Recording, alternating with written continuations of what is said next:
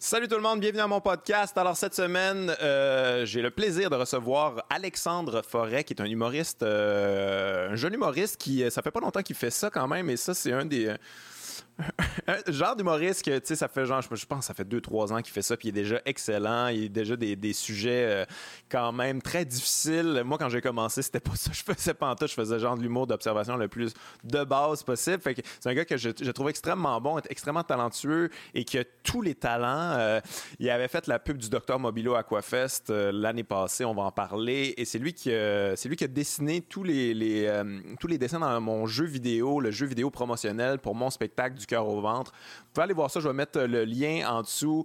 En tout cas, c'est un gars extrêmement créatif et euh, vraiment brillant euh, et, on s'entend sur plein de points. C'est un, ami dans la vie, fait que j'étais vraiment content de le recevoir. Euh, alors, avant d'aller voir ça, je vous rappelle, ben, en fait, je vous rappelle le jeu vidéo. Si vous voulez aller voir ça, c'est pour ma tournée du cœur au ventre. Je suis là partout à travers le Québec. Et oui, d'ailleurs, ma première le 8 mai dans le cadre du Docteur Mobilo Aquafest au Théâtre Outremont, c'est Alex qui va faire ma première partie. Euh, fait que allez acheter des billets pour ça. Et sinon, euh, si vous voulez encourager le podcast, évidemment, il y a le Patreon. Vous pouvez vous inscrire euh, là-dessus. Et c'est ça. On s'en va voir Alexandre Forêt. Let's go.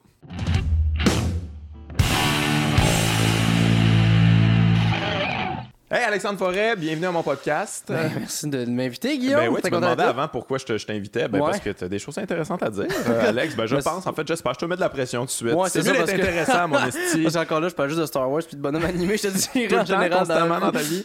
Euh, ben, quasiment avec mes amis, pas mal. ils me ah posent, des, nouvelles. J'ai tombé dans un nouveau dessin animé japonais, c'est malade. Ok, t'as un côté geek assez avancé, je pense, quand même. Euh, oui, mais en même temps, je garde ça pour moi plus. Euh, c'est du coup que je vis pas mal tout seul en même temps. Ah quelqu'un en a parlé, j'en parle un peu. Tu sais, que Joe Cormier, on va, on peut geek out un peu sur Naruto puis euh, Boku no Hero Academia. S'il y a des gens qui savent c'est de quoi je parle à la maison. Aucune idée de quoi tu parles. Ah, des affaires de jeunes qui ont des pouvoirs, des adolescents qui se battent pour aucune bonne raison puis sont très émotifs en le faisant. je dirais que c'est pas mal ça la plupart des dessins animés japonais. Mais sinon, c'est pas ça qui mine ma vie. C'est juste une espèce de petite passion que j'aime ça découvrir moi-même tout seul. Même que je le partage rarement avec des gens. Ah je sais pas, c'est un petit. Mais souvent, c'est comme le, le, petit côté. En tout cas, pour moi, là, ça a été comme. Je suis mhm. un gars hyper introverti puis ça. Puis quand t'es ado, là, t'es pas nécessairement super bon avec les autres. Puis là, fait mm. que là, tu te réfugies dans ton petit monde. Là, puis ça, c'est comme c'est un univers dans lequel tu peux te réfugier à l'infini. Puis tu te sens comme privilégié là, de, de, de, juste. Euh, moi, c'était Star Wars. Là, je connaissais tout de Star Wars. Puis c'est vrai, tu as lu les romans en plus. Ben, oui, j'ai lu tous ces. Je m'en rappelle plus. Là, mais finalement, finalement c'était plus important là, quand Disney a acheté ça. Quand Disney a acheté, ça a tout changé. Mais encore là, ils refont comme des nouveaux romans puis ils reprennent des affaires des vieux romans, fait que souvent tu te retrouverais. C'est ça l'affaire aussi, comme moi je suis un adulte, mais c'est comme c'est mon moment maintenant. J'ai jamais décroché à Star.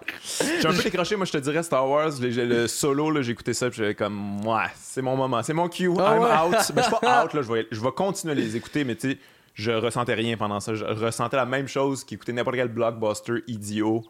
Ouais, je comprends. Ben, surtout solo, c'est pas le plus incroyable. Moi, c'est vraiment juste que je je les écoute quand ils sortent au cinéma, puis c'est un petit moment, je sais pas que je reviens enfant quand j'étais jeune. Tu t'achètes le genre, le, le, tout, tout, ce qui est Star oh, Wars. Non, non, non, non, non, non, pas non, il y a des limites, par exemple. Dans un, un, cast de Stormtrooper. mais non, je me sens déjà mal de dépenser autant d'argent pour eux autres à la base. Mais qu'est-ce que t'achètes tant que ça? Euh, ben, c'est plus des BD, puis je dépense quand c'est. Le film sort, là, je suis d'insu comme moi et mes frères, on, on s'arrange pour avoir des billets à la sortie du film. On est là dans la salle quand il sort. On va être assis. On veut avoir le premier moment. On veut pas hey, c'est pas quoi que ce soit, puis je sais pas, je deviens émotif, tu sais, quand il y a juste le. Ouais, moi aussi, moi aussi quand même. Et c'est ça. Mais au cinéma, on dirait que ça fait comme oh my god. tu sais, le, le, le, set, là, quand il est sorti, euh, failli brailler. Par exemple, quand, ouais, quand tu ça retombes enfant, là. Puis, euh, mais surtout que, tu sais, quand, quand les, les, euh, les prequels sont sortis, euh, tu sais, j'étais jeune, c'était en 97 le premier, fait que j'avais. Ah, t'as quel âge, toi? Moi, j'ai 25. OK. Fait que j'avais 4-5 ans quand il est sorti, celui-là. Fait que c'est comme un peu. Je comprenais pas qu'est-ce qui se passe, mais on dirait que ça a comme juste marqué mon imaginaire. Puis en vieillissant, là, je suis retombé d'un premier, puis je suis comme, OK, là, c'est vraiment, mais vraiment hot, cet univers-là. puis j'ai commencé à. Tu sais, comme 15-16 ans, quand tu commences à avoir des hormones puis tout ça là j'étais comme entre m'intéresser aux filles puis rester chez nous juste sur internet parce que aussi on venait d'avoir internet j'ai grandi en campagne là fait que j'ai comme en 3 secondes 3 qu'on a fini par avoir internet de vitesse Là, j'ai commencé à faire ça, puis je pouvais avoir accès à tout ça, puis j'étais comme, oh my god, a Stormtroopers qui, ont, qui sont sortis de l'Empire, puis je faisais ça de même. Fait que ça faisait que quand je le côté que j'allais à l'école, j'étais comme, yes sir, hey, les tontons, c'est cool. Pour ça, je revenais chez nous, j'étais comme, alright. un les DT c'est cool, c'est super bon socialement. Exactement. Hey les gars, vous remarquez ça? Je pas ma force non plus sociale en général. One-on-one, genre, je suis comme parfait, on peut leur de d'affaires, mais quand il y a un groupe, je suis comme, ok, gang, c'est quoi, quoi les référents communs? Vraiment, je sais pas c'est quoi, là. Le hockey, ça c'est un bon safe bet, mon gars, intéresse-toi au hockey, tu vas avoir des référents communs avec tout ah, le monde. Ah, mais ça, j'ai un frère qui est bon en, hockey, fait que j'ai comme, hey, Flicanek, hein? puis, il est plus là. Euh... Puis après ça, les gens commencent à parler, puis ça arrête plus. Ouais, ça, il est plus là, Flicanek, hein? Je pense qu'il est plus là. J'ai pas suivi cette année. non, mais moi non plus, j'ai comme. La seule fois que j'ai suivi le hockey, c'était juste avant que je commence à être médicamenté pour la dépression. là, c'était ton signal, fuck, ça va pas bien. Parce que vraiment, j'ai commencé à écouter ça, puis j'ai comme, Chris, c'est le fun, là, ok. Puis là, mon frère, il capotait, commençait à prendre les médicaments, plus d'intérêt. j'ai commencé à me réintéresser aux choses qui me rendent heureux, genre l'humour. Ouais, ouais, ouais. Mais de quoi de spécial avec euh, le sport puis tout ça? Tu sais, tu peux te plonger là-dedans, mais c'est comme un univers super réconfortant dans lequel tu vas ben pouvoir comme euh, débattre avec tout le monde, puis tout le monde est, informé sur des affaires hyper précises mais les gens sont zéro informés sur la société en général. Mais ben, ça, fuck, ils sont faux. Mais la société, c'est que c'est large, tu sais, plusieurs visions du monde, plusieurs différences, tandis que le sport, c'est paramétré, puis c'est facile de devenir un expert là-dedans. C'est un enclos, là. Exact. Fait que, tu sais, ça n'avait pas été long que j'écoute deux, trois games de hockey, je fais comme, ah, ok, fait que quand tu dépasses la ligne bleue, là, il y a ça, puis alright, tu sais, comme ça finit, je comprends ça. Puis je peux voir le style de jeu d'une équipe puis de l'autre, puis je fais comme, ok, je me sens déjà bon quand je comprends ça. Puis pour vrai, écoute deux, trois lignes ouvertes, puis après ça, tu vas maîtriser c'est quoi le vocabulaire pour avoir l'air de connaître ça. il manque un centre, on a besoin d'un centre, il y a un trou à défense. Si, à un moment donné, il va falloir patcher ça, le DG fait pas sa job, tu sais, Puis là, le monde est comme, yes, c'est toujours à peu près les mêmes affaires. Fais juste plugger un oh, Bergevin. Puis là, il y a 400 personnes fait comme Ouais, hein, il a pas d'allure, cet homme-là? J'ai aucune idée c'est quoi sa job ou quoi que ce soit. De toute façon, ça tête, c'est un gars qui a bien de l'argent puis qui fait ce qu'il veut rendu là. Ouais, ouais, Mais ouais, c'est ça. Puis, euh, mais c'est ça qui, qui, qui, est fascinant. Puis je pense dans un des livres d'Alain Denou, Alain que on a, déjà, on a déjà parlé de ça ici, mais tu sais, les gens, ils sont pas gênés là, de remettre en question le mm. DG, justement. C'est Marc Bergevin, c'est le gars qui connaît le plus ça là, dans la hiérarchie du Canadien. Puis les gens sont comme T'es un pourri Jetez-moi ça à la porte, moi je ferais mieux. C'est fucké quand même. Mais quand on parle de politique, quand on parle de premier ministre, quand on parle de, dirigeants de compagnie, les gens sont comme Oh, Colin, moi je connais pas, ça. Là. Je connais pas ça. Faites, faites vos affaires. Moi je peux pas remettre ça en question. Mais en même temps, ils, ils, se sont rangés pour qu'on comprenne plus ça. Je pense qu'Alain Deneau va sûrement parler du fait que le côté de l'extrême centre, ou ce que justement, tu sais, les politiciens rendent ça vraiment comme si, mais tu sais, c'est l'ordre naturel des choses, on peut pas rien faire, c'est comme ça qu'on continue, si on y touche, ça va tout fucker. Fait que les gens ah ouais, shit, c'est spécial. Mais c'est quand même weird que, tu sais, honnêtement, là, François Legault, là, il a l'air dumb as fuck là tu sais c'est pas le genre de gars qui inspire qu'il crie je pourrais pas faire ça tu sais au contraire moi personnellement je suis comme ok dans le fond ça a l'air assez simple tu sais le gars il est pas il est pas, il s'exprime pas particulièrement bien. Il a pas, il a pas l'air d'avoir une culture générale très large. Il a pas l'air de lire euh, de romans ou de, de, de, livres de philo, de socio, rien de mais tout ça. Mais rien, rien, rien. Mais c'est un entrepreneur un peu. Euh... J'ai encore là un entrepreneur. Ouais, non, non, je, ça, serait discutable quand même. Là, mais tu ben, entrepreneur au même niveau que François Lambert est entrepreneur, est-ce si impressionnant un entrepreneur C'est discutable. Mais, mais, mais tout ça pour dire, les gens remettent pas ça en question. Ils sont bien impressionnés. Un premier ministre, il sait ce qu'il fait c'est au-dessus de nos têtes. C'est parce qu'on a le. Je la face, je suis en train de, comme de juste réfléchir à ça, j'ai ça écrire là-dessus aussi. C'est que je trouve qu'on a le divin facile. On va facilement mettre quelqu'un sur le piédestal en se disant qu'ils ont des pouvoirs, des pouvoirs plus grands que nous autres. Ça va nous impressionner, puis ça va faire notre affaire. Tu sais, mettons un des meilleurs exemples, tout ce qui passe à la télé. Ouais, ben, tout le monde est convaincu qu'ils savent qu'est-ce qu'ils font, à des affaires. Quand les gens à télé, c'est juste des gens qui font comme, OK, ben on va faire ça. Euh, euh, toi, veux-tu? euh, ouais, euh, il faudrait que tu fasses une capsule sur euh, ça. Tu es capable? Je pense que oui. T'as fait, c'est-tu bon? On, on espère. Puis, ouais, ouais. personne sait qu'est-ce qu'ils font jamais. Les codes d'écoute sont comme, bon, ben, ok, euh, on va mettre Penelope McQuaid dans la gang. Puis quand c'est un hit, ils sont comme, tabarnak, on est hot. Oui, qu'on est des génies? Parce que on a pensé à tout ça, mais tu sais, mais c'est vrai que quand tu fais de la télé, souvent, t'es comme, mon Dieu, tout c'est une catastrophe. Ben Est-ce que ça va vraiment comme tomber en place quand ça va arriver à l'écran? Et oui, on sait pas trop pourquoi, mais finalement, ah, crème, ça, ça, ça marche. Ça, ça se peut, c'est pas génial, c'est pas pourri. Non, exact. C'est la télé. la télé, c'est pas pourri, c'est pas génial, c'est la télé. ça serait une bonne pub pour un réseau. TVA, c'est pas pourri, c'est pas génial, c'est TVA. On est là. C'est vraiment juste ça. c'est rassurant. C'est bien en masse. Mais c'est ça que les gens veulent aussi. Ils veulent pas de quoi de génial ou quoi que ce soit. Le bye-bye, c'est un bon exemple de ça. c'est pas, c'est pas bon, c'est pas dégueulasse. Pas pourri. Tu, vois que se sont forcés. Forcés à faire quoi, je le sais pas, mais c'est là, tu sais. c'est là. Mais crime, mon Dieu, à chaque année, tout le temps ça. Moi, c'est tout le temps ça à chaque année. Là, tu cette année, j'ai arrêté de l'écouter, mais là, cette année, ma blonde voulait qu'on l'écoute. Fait j'étais comme, alright, on s'assoit, on l'écoute. J'ai passé une heure et quart à juste chialer. Ouais, faire, Voyons, sacrement, tu sais, tu peux en faire des liens. Mais c'est quand même, ouais, quand même fait pour ça, le bye-bye aussi, s'installer, ben, chialer. Puis, euh, maintenant, c'est surtout en même temps que c'est vraiment juste se souvenir des affaires qu'ils ont pensé. Puis si ça fait réagir, c'est ça qui en quelque part pas si fou que ça non plus parce que tu sais mettons moi je l'écoute qui a une conscience sociale je vais regarder ça puis ça finit que je chiale au bout du compte puis j'ai quand même vécu une expérience au bout de tout ça. Pas celle que je désirais mais j'ai quand même une expérience vécue puis ils ont, tout le monde écoute ça. Fait que moi je trouve ça important de checker ok pourquoi ça intéresse les gens ça je pense que ça intéresse les gens parce que justement c'est hyper consensuel tu sais. Oui. c'est comme euh, c'est le consensus de l'année là. Comme tel sujet il y a eu ça tout le monde a pensé ça fait que voici. Les gens peuvent en parler pendant tu sais. Tu peux parler d'avoir un débat revenir c'est encore le même sketch sur la même joke qu'on fait pendant cinq minutes puis on est parfait on sait où est-ce qu'on est on peut continuer. Exactement. Mais ouais c'est vrai que les gens admirent énormément tout ce qui est télé puis souvent les vedettes télé c'est des animateurs puis tout ça puis les gens ils sont sur le cul de ça mais tu sais on, a, on a tourné une émission ensemble mhm. il y a pas si longtemps, puis euh, tu sais, je jasais que les gens de télé, c'est moi qui animais, puis j'avais un téléprompteur, puis tout ça, puis après, ils me disaient, hey, crème, t'es efficace, si c'était fou, t'étais bon, puis ça, puis je suis comme, j'ai juste à lire dans l'écran.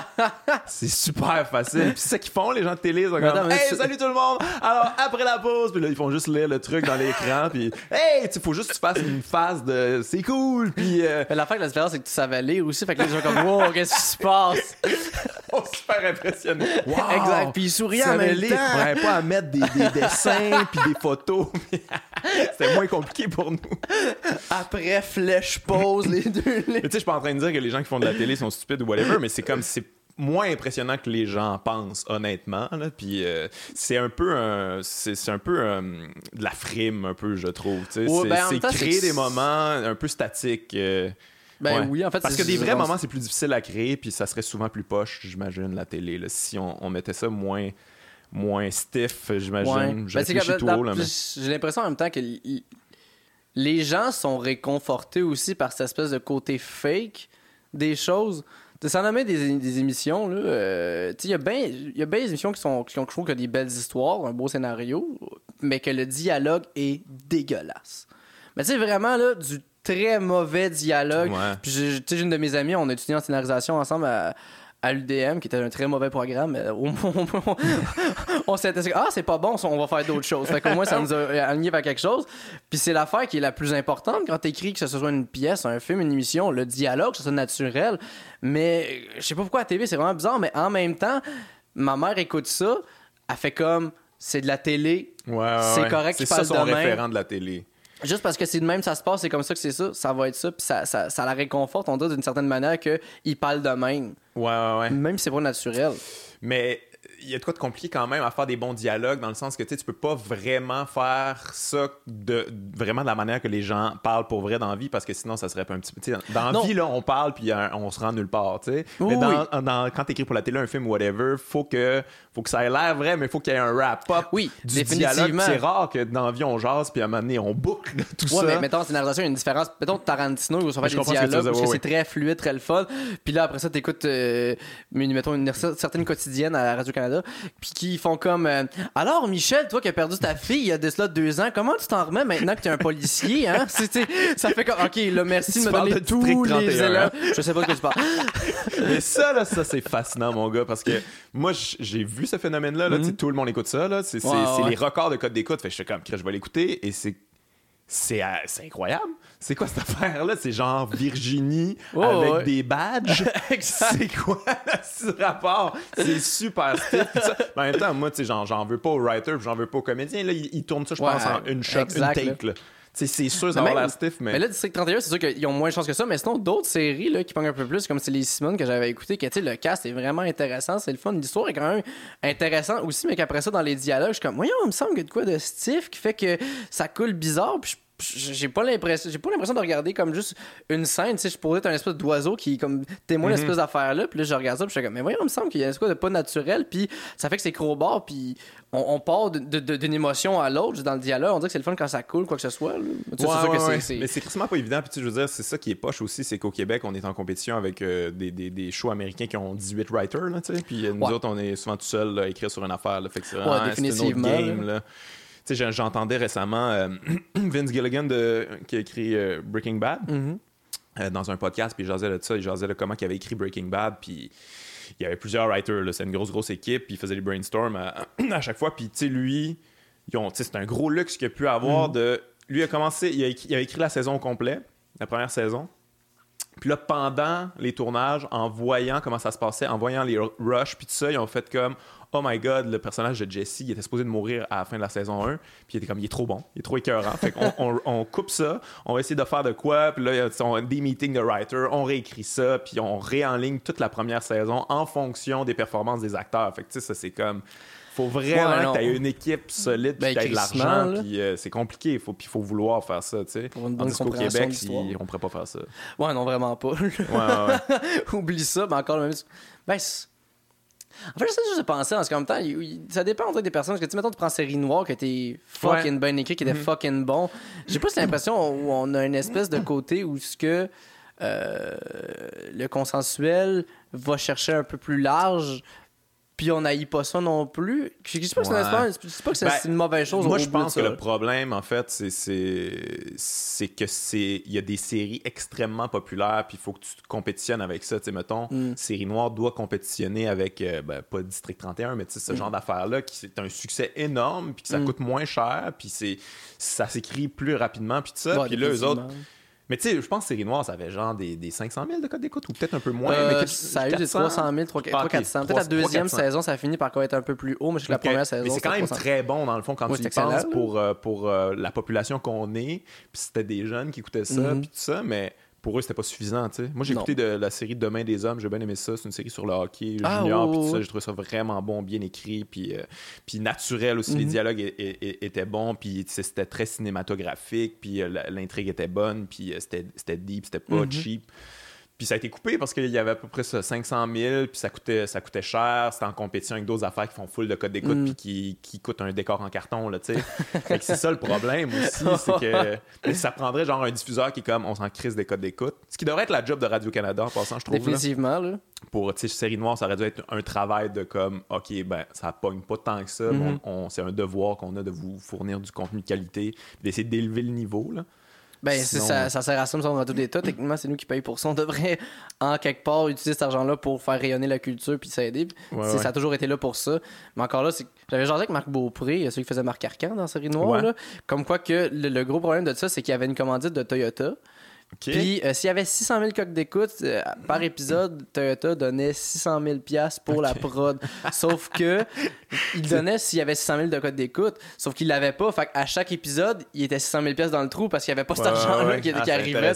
c'est clair que c'est toujours une affaire de commanditaire, là, ces affaires-là. On dirait que c'est. On n'atteint pas nos quotas de commanditaires. C'est ça, mettons le, premier show de Véronique Cloutier, là, euh, votre beau programme là, qui est foiré. Ah, c'est comme, on a promis aux commanditaires 1,2 million de codes d'écoute, une affaire de même, puis finalement, c'était genre pas, la moitié de ça, mais c'était beaucoup moins, mm. puis là. Mais c'était quand même énormément, là. Puis c'est comme, ah, c'est une catastrophe. Faut tirer à plat parce que les commanditaires sont, sont fâchés, tu sais. Mais c'est comme, c'est pas une affaire de, de, contenu de qualité, là. C'est une affaire de code d'écoute, là. Mais en ça vient. C'est plate que rendu. C'est sûr que là, c'est pas tout de l'or, là. On s'entend. Non, non, non, c'est ça, on s'entend. C'est pas la même affaire. Mais c'est quand même plate que juste pour un, un côté créatif des choses ça soit brimé par les chiffres et par l'argent puis des grosses compagnies. C'est... Ouais, c'est poche que de l'art tienne sur euh, des décisions de Toyota. Ben c'est un peu triste. hey, ça avait super bien écrit, là, mais c'est parce qu'ils ils veulent vendre une coupe de RAV4. Fait que. Les chums, là, ça marchera pas, là. Faut faire croire à des messieurs qui peuvent aller dans un pit de sable quand ils vont faire l'épicerie, puis là, c'est pas ça qu'on fait, les boys. Ça marche pas, notre affaire. Ça marche pas pantoute. Si oui, quand t'écoutes ça, t'es complètement chamboulé, euh, tu sais, ça va dans des émotions profondes que t'avais oubliées, mais tabarnak, si on va en vendre des chars full equip, nous autres. On a un nouveau modèle, là, hybride, J'imagine juste. Je moi, je les imagine tous en même temps de même. Les, les gars, tu sais, qui veulent juste faire du cash. Gars, les boys, c'est le fun de votre beau projet, mais ce qui vend, c'est les totons. peut pas mettre 400 totons dans vos affaires. Écoute, t'es- éparpillé, pas gars. T'es mieux que tu veux, là. C'est vous autres les artistes, là. C'est votre affaire, votre patente, mais Chris des totons. Man, ça me ferait. C'est genre François Les Tourneaux, c'est ça? Qui... Ou François Les Tourneaux? François Les Tourneaux, ouais. François Les Tourneaux. J'imagine juste que fait comme, ah non, mais tu sais, les personnages ils vont permettre c'est intéressant. Le processus créatif qui est représenté comme, na, na, na. moi, te faire un dessin. Rip, rip, tonton. Bon, ah ouais, mon chum, va te gâter avec ça. Je trouve Ouais. ça vraiment spécial. Mais tu sais, c'est Chomsky qui. qui, qui, qui euh, Là, je sais que je cite Chomsky. là, ça fait Ouais, vraiment très, problème. très dans le podcast pour là. ça peut rassurer les gens à la maison. Je mangeais des fourmis quand j'avais 8 ans. Fait que, tu sais, on a toutes nos failles. on va y revenir à ça. Exactement. Vas-y, continue avec Chomsky. Ah, j'ai déjà été enfant, c'est juste ça. Parce que je trouve ça juste bizarre quand je commence à parler de ça. Je fais comme, mais voyons, Alexandre, t'as des. Manger des fourmis, c'est quand même assez particulier, quand même. Juste genre de même? Ou en- c'est un dare ou, euh, ou Ah, t'avais un, problème? c'est un un heureux mélange d'un dare, j'étais un enfant, puis je viens de la campagne. Ah, ok, ouais. un dare, c'est bon. Un dare, c'est correct. Oh, ouais, mais tu sais, quand t'as 8 ans même C'est. Ozzy qui sniffait des fourmis, qui avait sniffé des fourmis Ah, sur un ouais? dare. Ouais, je pense que c'est Ozzy Osbourne. Des fourmis. Ouais. Il sniffait des fourmis? Une lignée de fourmis. Sur un dare. Il était complètement défoncé. Quelqu'un qui l'a Ah, à Ozzy défoncé, qui Ouais. Hein? Ben voyons donc, j'aurais jamais pensé que cet homme-là déjà fait de la drogue. Il est encore en vie, cet homme-là? Euh, ouais, il est encore en vie. Ah, Et ouais? Puis, euh, ouais, je pense qu'ils ont refait Black Sabbath il n'y a pas si longtemps. Puis, Ah, euh, ouais? il, était, il était en forme. Crime. un Ça me bonhomme impressionnant quand même. Parce que je sais pas, juste à sa télé-réalité qu'il y avait à Musique Plus, il avait pas l'air d'enfant. ouais, non, mais je pense qu'il était complètement pas là. là. Ah, ouais? il- il- je l'avais vu en entrevue récemment qui disait que pendant tout ce, ce tournage-là, il était en rechute complète, la toxicomanie. C'est Ben, pas euh, Ozzy dans la vie, il est pas de même. Mais là, oh, c'est devenu ça parce que, tu sais, on l'a vu, euh, il a été filmé, Oh. filmé, on était comme, Ozzy, c'est ça. Mais dans le fond, dans, tu sais, il est plus normal que ça dans la vie. Ok, Et là, ouais. il était défoncé. En Là. même temps, je le comprends quand tu as été une espèce de. T'as été une espèce d'emblème du, du- du satanisme, de la contre-culture pendant ouais. une époque. Puis là, t'es rendu contre le film. Ah, fait qu'Ozzy appelle sa maman tous les jours, tu sais. Le gars qui a tué une chauve-souris avec sa bouche, tu sais. Finalement, je suis un père de famille et j'ai mon bureau. Hey, on, va, on va revenir à Chomsky, mais juste avant ça, par- ça, me, ça me fait juste penser, t'avais-tu écouté la télé-réalité où il ramenait plein de has-been rockstars puis formait un super groupe de rock Oh avec mon ça? Dieu Seigneur, non. Écoute, mais c'était pas nécessairement toutes des, des affaires que je connaissais, mais il y avait Sebastian Bach, que lui était dans Skid Row. Ça, c'est toutes des affaires des années 90, là, qui ont été super populaires, mais qui ont été oubliées complètement. Il y avait Ted Nugent, qui est un, un rocker Ouais. des années 70, là, qui tripe ses guns. Il y avait le fils à John Bonham, je pense que je me rappelle plus comment il s'appelle, puis euh, un autre dude qui sortait avec une porn star qui était dans Anthrax. En tout cas, bref, ils ont tous mis ensemble dans une maison, ils ont filmé puis leur ont dit faites un groupe rock. Mais tu sais, c'est tous des gars qui sont passés leur prime, Ben qui oui. sont tous accros à plein de drogues, sont alcooliques, sont tout croches. Puis ah man, c'était n'importe quoi, c'était en même temps, ils se vraiment excellent. pas, tu sais, je veux dire, un bon Ils, band, ils c'est pas se connaissaient un peu, des tu sais, il y en a qui se connaissaient un peu puis qui s'aimaient toutes pas là d'ailleurs. Ben, c'est sûr. Asti que c'était bon. Mais tu sais, en même temps, un bon groupe, ça se crée parce qu'il y a une chimie entre les gens, puis Mhm. pas nécessairement les meilleurs musiciens, mais une espèce de, de, de cohésion, de créativité qui fait que ça va en ligne droite. Juste mettre des astis de gros égaux ensemble qui ont Ouais, déjà ouais. eu de quoi, puis que là, ils l'ont plus. Mais Mais ça, c'est très genre euh, rock, là, tu sais, le super groupe rock. Hey, c'est On- donc bien drôle, ça. On devrait faire la, la même affaire Avec l'humour. en humour. tu sais, on met Mario Jean, Toutes les Michel stars des années Barrette, 90. Jean, puis euh, Jean-Marc Parent, puis on fait un nouveau RBO avec eux autres. Le nouveau groupe d'humour. exact. On les filme. Puis c'est juste qu'il y a trois gars, chacun dans leur coin, qui se regardent pas, qui font juste leur affaire. Yes, sir, chats. Hey, J'ai écouté, euh, tu tu connais-tu l'autre midi à la table d'à côté, Oui. c'est euh, à Radio-Canada? Euh, Ouais, à la déjà participé à radio. ouais, j'ai déjà participé, j'ai avec Christian Bégin, c'est bien intéressant. Mais un- un, euh, dernièrement, ils ont fait Jean-Marc Parent et Michel Barrette. C'est comme Ben là, ça veut dire mitraillette anecdote Ben, tout le temps. vraiment. C'est- C'était incroyable. J'écoutais oui. ça en charge, j'étais comme épuisé. ça avait aucun sens. Ça doit être le fun quand même. Non, c'était intéressant. C'était super intéressant, mais c'était comme beaucoup, beaucoup d'anecdotes. J'imagine juste comme... une demi-heure, c'est genre mon premier char, c'était un Austin. euh, Je sais pas, je connais pas les chars. J'ai dit n'importe quoi? T'as essayé puis t'as abandonné J'ai pendant. abandonné pendant. Mais ouais, ils partaient sur euh, les features de leur premier euh, véhicule. Anyway, c'était. C'est drôle, par exemple, Michel que ça devait être genre une espèce. une vieille Porsche des années 70, Jean-Marc Parent. Moi, c'est ça, j'avais une Néo Géo. Puis J'étais travailleur deux social. mondes complètement différents. Ben ouais, reviens à Chomsky, tu te rappelles-tu ce que tu voulais Oui, dire? time. Euh, oh, ouais, puis encore là, comme j'ai pas lu beaucoup de Chomsky, c'est plus que pendant que j'animais la pub de Mobilo, genre donné, j'étais allé écouter de la musique, puis je faisais juste comme écouter genre des conférences d'Alain Deneau puis Noam Chomsky. Puis il parlait de quoi que je trouvais vraiment intéressant, parce que tu sais, on va beaucoup dans. dans euh, tu sais, ça marche bien gros dans la, vision du populisme en ce moment, aujourd'hui, autant aux États-Unis qu'au Québec, où ce que on a une grosse vision de la liberté. Tu sais, il faut enlever les lois pour être libre, faut enlever les impôts pour être libre, pour être libre, pour être libre. C'est très libertarien, la liberté individuelle. Euh. Sauf que ce que ça fait, c'est que ça donne la liberté la vraie liberté, elle va aux grandes compagnies qui, après ça, eux autres vont t'enlever tes libertés individuelles quand t'es au sein de cette compagnie-là. Là. Ah, dans la vie de tous les jours, habille-toi comme que tu veux. Par exemple, si t'es chez nous, coupe-toi les cheveux, rase-toi à la barbe, euh, porte une brassière, on va pas voir ton bout de peau, puis envoie donc. c'est ce que je trouve vraiment bizarre. Puis le fait qu'on ait des commanditaires dans la création. C'est exactement ça ça, fait exactement la même chose. Ça nous enlève notre liberté de création juste pour faire plaisir à des grandes compagnies. C'est malsain. Ouais, Alain Deneau qui disait ça, dans, je pense, dans médiocratie, là, que quand, que, dans le fond, quand tu vas dans une compagnie, il faut que tu intègres l'absurde. Il faut que tu acceptes l'absurde. On va dire des affaires comme nous, on fait ça comme ça. Puis comme, mais ça, c'est complètement absurde. Je veux dire, on peut pas faire ça comme ça. Dire, on va, on va mourir, notre âme va s'envoler. non, non, ici, c'est comme ça. D'ailleurs, Alain Deneau, je vais le recevoir ce podcast-là. Oui, oui, il a accepté. Oh je tourne ça genre euh, fin, fin du mois, puis je pense début du mois prochain. Très cool. J'ai quand même un, petit moment parce que j'ai devenu, j'ai devenu fanboy. J'ai comme, oh, Alain Deneau va être ici, Honnêtement, dans la même chaise que moi. Je suis extrêmement nerveux de ça. tu sais. Moi, je considère qu'en ce moment, c'est le, le, plus grand philosophe. Là, oh, non, mais il, vient du Québec, c'est quand même. Il est vraiment, il est vraiment sharp. mais tout ce qu'il dit est incroyable. Là. Justement, il, existe encore sur Internet où, où ce qu'il y a Alain Deneau puis Gilbert Rozon. à tout le monde en parle. mais vraiment, mec, Roson est juste en train de loucher quasiment dans le vide, puis qui comprend aucunement qu'est-ce qui se fait dire. Fait comme moi, j'ai de l'argent, je porte des foulards de soie. il a aucune idée de qu'est-ce qu'Alain Deneau vient de dire, puis il est quand même convaincu que c'est moi la personne la plus importante ici. Ouais, c'est moi qui est riche. Je dis, pourquoi ça serait pas moi le plus bright? C'est sûr que je suis plus bright, vous, voulez tout être riche. ça, c'est la meilleure représentation qu'une personne riche et pas nécessairement brillante. Là. Cet homme-là est fou. Mais, comme littéralement. complètement. Mais, euh, mais OK, ça, ça va être vraiment une généralisation parce que, tu sais, c'est sûr qu'il y a des gens riches là, qui sont bien brillants, puis ben ils sont devenus riches parce qu'ils avaient une vraie bonne idée, qui ont poussé, puis ils ont cru, puis ils étaient passionnés de ça. Il y en a plein, OK? Sauf que souvent, l'affaire qui revient, c'est que c'est juste qu'ils sont assez mégalos pour toujours aller de l'avant, pour comme aller grabber cette richesse-là. Puis Gilbert Rozon, c'est un bon exemple de ça. Tu sais, lui, il a fait son premier festival, La Grande Virée, flop total. Ça a eu une édition. il a booké Tina, euh, Tina Turner, il y a eu genre 8 personnes. 8 personnes avaient coûté, je pense, 30 000, 50 000, quelque chose du genre. ça a coûté super cher. C'était tout de l'argent de, de, de subvention. Puis euh, flop total, mais complètement. Mais mon Dieu Seigneur. Fait que ça, ça, a été annulé. La grande virée, ça a été annulé. Et là, lui, après ça, il a eu l'idée de juste pour rire. Puis là, il est allé voir les, les, les banques, les se faire mhm. financer. Puis ça, puis t'es comme, ben là, t'as fait un gros flop, là. Non, non, j'aurais besoin. Je pense que c'était 500 000 qu'il voulait. C'est une affaire, genre, Sac, incroyable. Non, non, si, j'ai besoin de ça. Puis ça, t'es comme, t'es-tu malade? Jamais de la vie. Et juste parce qu'il est, il est craqué, il est convaincant, il est fucking gossant, il croit, il est complètement psychopathe, à un moment donné, on fait comme OK, fine, tu sais, puis ils ont donné.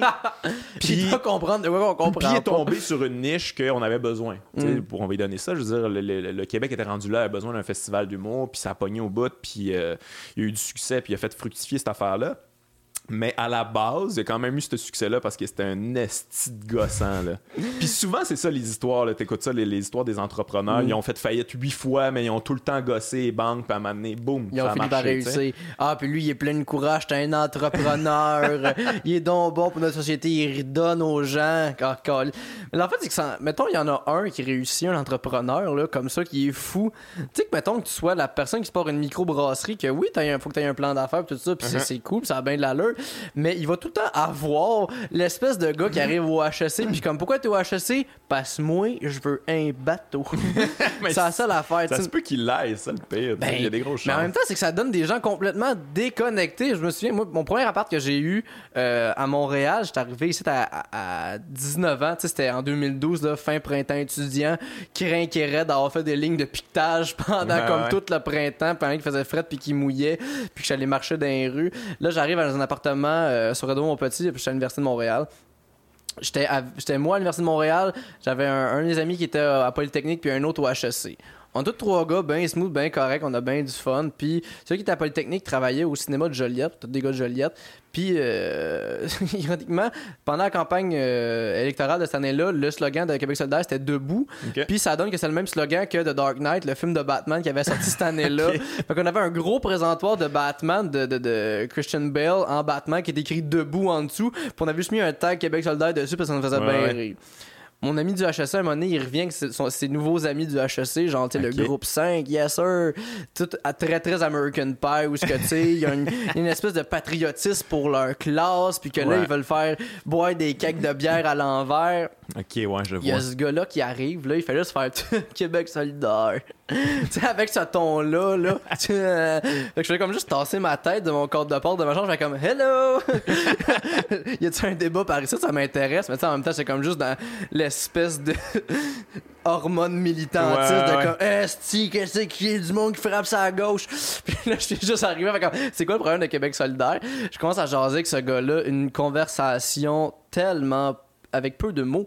Mais tu sais, vraiment, qui fait juste me dire, fait comme, tu sais, c'est quoi ta vision Québec solidaire? Il fait, ah, c'est Québec solidaire, c'est le monde, calisse, euh, qui veut que tout le monde aille le même? Là, comme de la façon qu'il parle, je comprends qu'il pense que Québec solidaire est un parti communiste. Ah, ça, c'est fascinant. Ça, ça Mais- tellement souvent. Puis des fois, j'en ai des commentaires dans le podcast de ça, le genre de, du communisme. Et, et calissez-moi patience avec le communisme à un moment donné. Ça n'a aucun rapport. Crime, Québec dire, solidaire parle du développement économique, c'est parce que c'est loin du communisme, la social-démocratie, genre, on vous a jamais expliqué ça, gang. là, je sais. C'est- bien loin de ça. On, est là-dedans là, depuis la nuit des temps. On veut juste pas que ça soit sapé au complet. Là, puis on pourrait l'améliorer tout le temps. C'est juste ça l'idée. C'est sûr qu'on veut juste faire, hey, ça, ça va pas bien, on peut-tu Mais c'est, juste... c'est- mais c'est ça souvent, genre, c'est, du- euh, c'est tout ou rien. Puis tu sais, souvent, je- tu sais, on a, on a critiqué un peu, genre, euh, certains entrepreneurs, puis tout ça, puis là, il y, a- tu sais, il y a toujours des gens dans ce temps-là, Chris, le capitalisme, si vous êtes contre le capitalisme. C'est comme, au contraire, justement, là, tu dis comme un petit entrepreneur, c'est pas une microbrasserie, fait travailler du monde, fait ça honnêtement, puis son but, c'est pas genre de take over la planète, puis d'écraser toutes les autres microbrasseries. Fine, ça, c'est comme, c'est un écosystème, là, ou social, où tout le monde a des jobs, s'entraide, puis euh, on, on peut tout bien vivre là-dedans, mais si le but de certaines personnes, c'est d'écraser tous ceux qui essaient de leur faire compétition, ça, ça devient du capitalisme sauvage, puis Mais- c'est hyper dangereux, là. C'est comme socialement, c'est dangereux pour tout le monde, là. On va tous perdre nos jobs, on va, ils, vont, ils vont avoir un, un leverage pour nous écraser tout le temps. Fait que, tu sais, je veux dire, c'est, de cette Mais manière-là. c'est ça qu'on valorise, par contre. Ouais. L'espèce de personne qui a stabé du monde dans le dos toute sa vie, puis là, qui est rendu millionnaire, fait comme Waouh, il a réussi! Regarde comment il est bon! Mais ouais, peut-être que ça vient réveiller nos instincts là, les plus bas où on se dit comme Chris que moi j'aimerais ça dans le fond être lui là, tu sais j'aimerais ça là, écraser tout le monde, puis être fucking riche, puis il y a personne qui est riche sauf moi, manger toute de la merde, vous Mais êtes tout à mon service. En même temps, j'ai l'impression que c'est juste, ça fait juste une espèce d'appel. Tu sais, si on valorise tellement cette espèce d'affaire-là, c'est que ça vient juste appeler une certaine sécurité qu'on recherche toutes. C'est plus ça que j'ai l'impression. En fait, tu sais, de voir le gars qui est milliardaire. Il y a quelqu'un qui regarde ça, qui, qui, qui, qui arrive pas à la fin du mois, genre, mettons, qui, qui, je sais pas, emballeur euh, dans un métro, puis it, puis c'est ça sa seule job, parce qu'on dirait que c'est ça qui a été, qui sa, sa vie l'a mené à faire ça, puis whatever, tu sais. Il arrive, il check ça, il fait comme, hey, j'aimerais tellement ça avoir juste cette flexibilité-là, puis cette simplicité de vivre. On Ouais. cette affaire-là, puis l'espèce de côté que ça peut arriver à tout le monde, ça fait juste que ça crée dans sa tête de quand, il faut pas qu'on bloque ça. Moi aussi, peut-être qu'à un moment donné, je vais avoir une idée de- de- d'avoir ma, ma sorte de sauve-pantalon pour char, puis ça va faire en sorte que je vais devenir milliardaire, puis après ça, la vie va bien aller, puis je vais l'avoir, ma Acura avec une aileron. Ouais, mais je comprends, mais en même temps, tu pourrais avoir le même rêve, euh, mais comme avec un salaire comme relativement plafonné. Là, tu sais, je veux dire, les non, milliardaires, c'est super dangereux. Puis tu pourrais avoir le même rêve de. C'est parce que je comprends pas le, euh, l'appât du gain à l'infini. Ce qui est quand même. C'est, c'est absurde pour moi. Puis des fois, on le vit dans le show business, on le voit. Là. Oh, comme. Moi, je me suis toujours dit, comme, ah, euh, quand je vais avoir euh, tel salaire, je vais être correct, j'aurai plus besoin de me soucier de rien. Puis honnêtement, j'ai quand même resté euh, vrai à ça. Là, je, je, je, je sais pas d'en avoir plus à l'infini, mais j'en vois d'autres que eux autres, aussitôt qu'ils pognent une coche, en hey, Chris, si je peux aller là, ah, puis je peux aller là encore, ah, puis tabarnak, si, si, je, si je fais ça, je vais être, je vais être tout puissant, puis ils se retrouvent tout seul au top. C'est comme, ah, je je fais plus confiance à personne. Où sont mes amis? Ah, j'en ai jamais eu. Parce que j'ai focusé sur une seule chose. Mais ouais, c'est quand même ultra dangereux, puis on dirait qu'on n'en parle pas de ça, puis la, la vision des gens, c'est ça, c'est que c'est ça, tu peux devenir euh, milliardaire de manière naturelle, mais si, tu deviens milliardaire, c'est que tu été extrêmement agressif dans tes choix de vie. Là. Ben, définitivement, ben, en plus, t'as aucune conscience sociale en général, là. Ouais. Je veux dire, parce que moi, l'affaire qui m'a toujours buggé. C'est sûr que j'ai eu bien de ces réflexions-là quand aussi j'étais très très dépressif, je te dirais. c'est ça qui t'a rendu dépressif oh, finalement. Ben, euh, ben, ça, ça, a aidé en estime, mettons. Là, comme je pas mal... Ça, c'est une théorie que j'ai là. Je sais pas si tu es d'accord avec moi, mais pas mal ça, j'aurais pas besoin de médicaments si le monde fonctionnerait d'une différente manière. Ben, ça, je voulais t'en parler justement. Tu sais, euh, j'avais vu un, un moment donné un c'était c'était pas une étude c'était comme un, long papier sur euh, la dépression mm médicamentation puis tout ça puis euh, ça disait comme qu'il y avait sept affaires que tu peux faire avant de prendre des médicaments qui probablement amélioreraient ta, vie, tu sais, mhm. que, que tu n'as pas nécessairement besoin de prendre des médicaments. Mais finalement, en, observant les affaires, tu faisais hé Chris, ça fonctionne pas dans le monde dans lequel on vit. C'était beaucoup genre prendre des marches dans le bois, être connecté avec la nature, prendre du temps pour toi, euh, faire du sport, bouger un peu, euh, voir du monde tout court. je veux dire, être tout seul, c'est pas bon dans la vie. Là, euh, socialiser, voir ta famille. Mais toutes des affaires que, hey Chris, il n'y a pas grand monde qui peuvent se payer ce luxe-là. c'est impossible.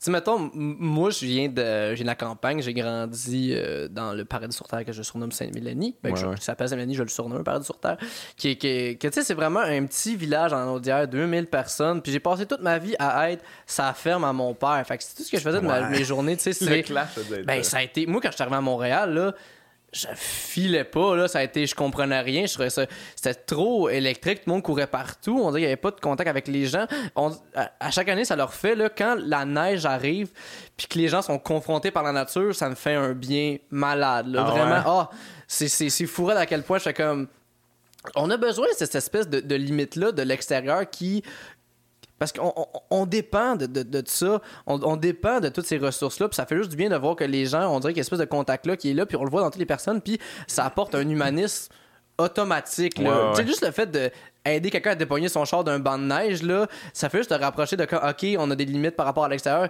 qui nous aident énormément. C'est juste comment le monde fonctionne, ça fait en sorte que euh, on l'exploite d'une manière qui, qui, qui, fait juste avoir des idées noires ou quoi que ce soit. C'est impossible pas être bien par rapport à ça.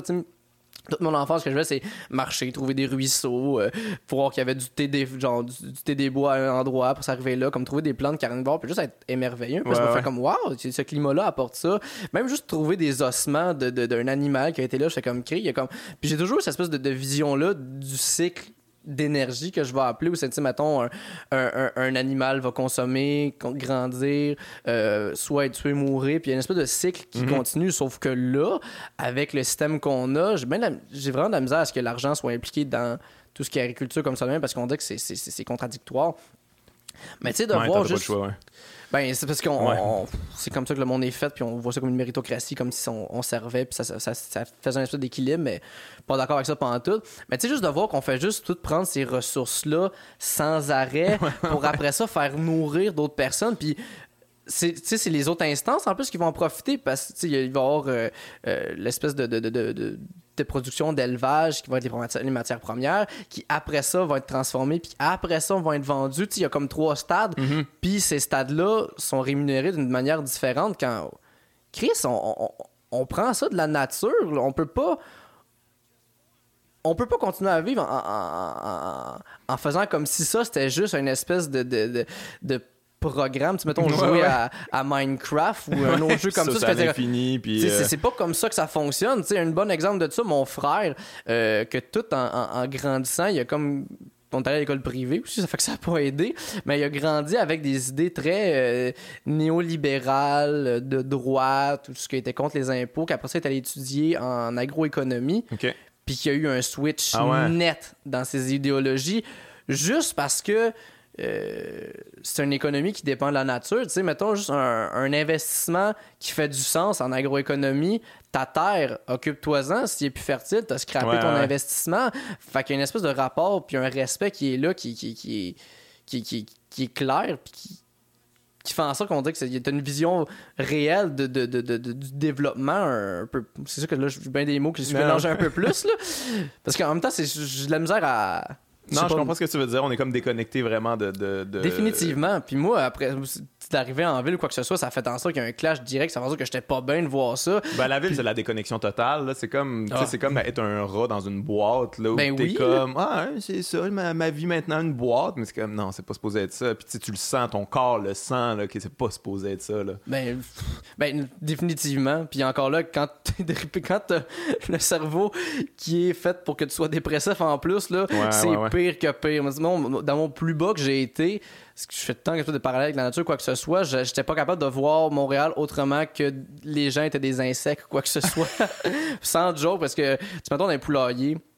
Mon père est éleveur avicole, fait qu'il y a des poulaillers où que les poules arrivent. c'est seulement des poulets, ton, père? Ouais. ouais. Comme quand, était, quand j'étais plus jeune, il y avait euh, production laitière, il y avait des porcs, puis aussi des poulets, mais mon père était. C'est pas pour avoir d'autres. Faut, faut voir que tu sois passionné, puis ça finit que c'est ce qui l'intéresse le plus, c'est les poulets. sur ce que t'aimes vraiment. Mettons, ça, si t'as des vaches, c'est parce que les gens qui, ont, qui sont des producteurs euh, laitiers, là, Asti qui aiment les vaches, ces personnes, ça a aucun sens à quel point ils minouchent, puis ils s'en occupent, ils font attention. Tu sais, comme oui, il y a bien des, des, des, documentaires qui vont montrer ouais, ça aux États-Unis, là, mais comme au Québec, là, va voir un producteur laitier. Ouais, j'en jasais ça avec des amis qui, tu sais, c'est ça, ils écoutent toutes les mêmes petites vidéos là, qui se passent ça sur euh, YouTube ou euh, sur euh, Facebook ou whatever, puis ils sont comme, mais ça a aucun bon sens, là, on voit des vidéos hmm. justement, genre, de, de, de, de, où on tue des poulets, des cochons, puis tout ça, puis c'est comme ultra, ultra violent, mais moi, c'est pas, pas de même, ça se passe hmm. au Québec. Ben non, parce que, mettons, rapidement, là, ce qu'on a la gestion de l'offre, en gros, on, on contrôle la quantité qui est produite pour le lait, le poulet, le sirop d'érable, puis les œufs. Euh, le porc, il n'y en a jamais eu. Puis c'est pour ça que l'industrie va vraiment mal. Ça fait ça que mon père peut avoir une ferme qui est pas gigantesque. Il, fait qu'il a comme juste sa ferme, ça va bien, il, a, a un bon salaire. il est pas obligé d'agrandir à chaque année. Exact. Ben, avec l'inflation, le, quota augmente, mais il n'y a pas besoin justement de, de finir à avoir 300 000, 300 000 poulets puis avoir comme un nouveau poulailler aux deux ans. Ce qui n'est pas le cas aux États-Unis, mettons. aux États-Unis, c'est les personnes qui ont des fermes, c'est des gestionnaires. Ils, ne mettent pas les pieds dans les poulaillers. Ils ont des ils ont des mille poulaillers, des grosses terres, puis ceux qui s'en occupent, ils sont payés comme de la malle. Fait qu'ils peuvent pas vraiment bien s'occuper des animaux parce qu'ils criment, ils ont pas le temps de faire ça, puis ils ont pas le salaire pour le faire. Fait que c'est avec ces gens-là, des Mais c'est le libre marché, Alex, bien mieux. Ah, mais ça coûte moins cher pour le consommateur. Euh, le consommateur, il est gagnant au bout de tout eh ça. Oui, il mange de la belle crap, coûte pas cher. Là, T'aimerais bien Maxime Bernier, toi. Hein? c'est ça qu'il disait. ouais, ouais, non, je sais, je me, je me rappelle de, de, de sa campagne. Ouais. Mais il a pas gagné non plus parce que justement, c'est tout en bourse. Parce que c'est juste. aucun support de personne. Ben, Chris, parce que les agriculteurs veulent perdre la gestion de l'offre. Tu perds la gestion de l'offre, ils perdent leur industrie, fait qu'ils veulent pas. C'est quand même absurde. Mais, mais je trouve ça intéressant que tu dises justement que les producteurs laitiers, là, leur, ils aiment leurs vaches, puis ah, ils connaissent ça au bout parce que c'est souvent une affaire que j'entends euh, sur, certains euh, sur certains vegans sont, sont comme moi l'exploitation animale puis ça c'est comme hey man je pense que les gens les producteurs laitiers ils aiment crissement plus les vaches que ben toi oh, ils connaissent pas mal plus ça que toi puis il est minouche, puis euh, il en prend soin. Ça n'a pas de sens à quel point. Mais tu sais, en même temps, pour te lever à 5h30 du matin, aller les voir, te recoucher, te relever à 8, aller les voir, passer ta journée qui dépend que de eux, là, c'est parce que t'es aimes en quelque part. Là. Si ils aiment pas, tu continues pas là-dedans, ben sinon, ben ton entreprise va tomber juste parce que Tes, animaux ont pas un bien-être intéressant. Tu sais, mon père, moi, ça, a été quand même un, choc parce que, euh, en gros, lui, c'est juste la viande les poulets arrivent, ils pognent un certain poids, ils partent à l'abattoir. Puis euh, il en reste tant quelques-uns qui, eux autres, sont soit comme. Ils ont comme une espèce de, de, malformation, quelque chose, fait qu'ils sont, ils, vont éventuellement mourir. Fait que je voyais mon père juste comme, tu sais, les tuer. Parce qu'ils achevaient. Qu'est-ce que c'est ça qu'il fallait qu'ils fassent, c'est ça qui se passait. Ils les tuaient comme tout au complet. Puis euh, avant, ce qu'on faisait, on en gardait 40, on les envoyait à un petit abattoir proche euh, de la ferme, puis après, on les ramenait, puis on avait du poulet pour nous autres. Sauf qu'avec le temps, il y a eu, les normes sont vraiment resserrées, puis ces, ces petits abattoirs-là ont tout fermé. Ce qui est un peu malheureux, mais bon, qu'est-ce que c'est comme ça. Puis là, après ça, mon père a commencé à lui-même comme abattre ses propres poulets pour euh, faire ça de même. Puis je pense que c'était à 17 ans que je vois mon père comme, avec un poulet en pleine santé. Fait comme, ah, puis comme ça, il fasse de quoi de le tuer parce qu'il est en pleine santé. Je fais comme, ça me tente pas. Je fais comme, ok. Fait il est conscient de tout ce qu'il fait. Personnellement, il n'y a pas juste moi qui. Parce qu'il a fallu que j'en tue aussi des poulets, qu'à chaque fois, ça me sentait mal, puis j'étais ben pas bien, puis je le faisais juste parce que, comme, ben, c'est ça la job, tu sais, puis j'essaie d'aider mon père.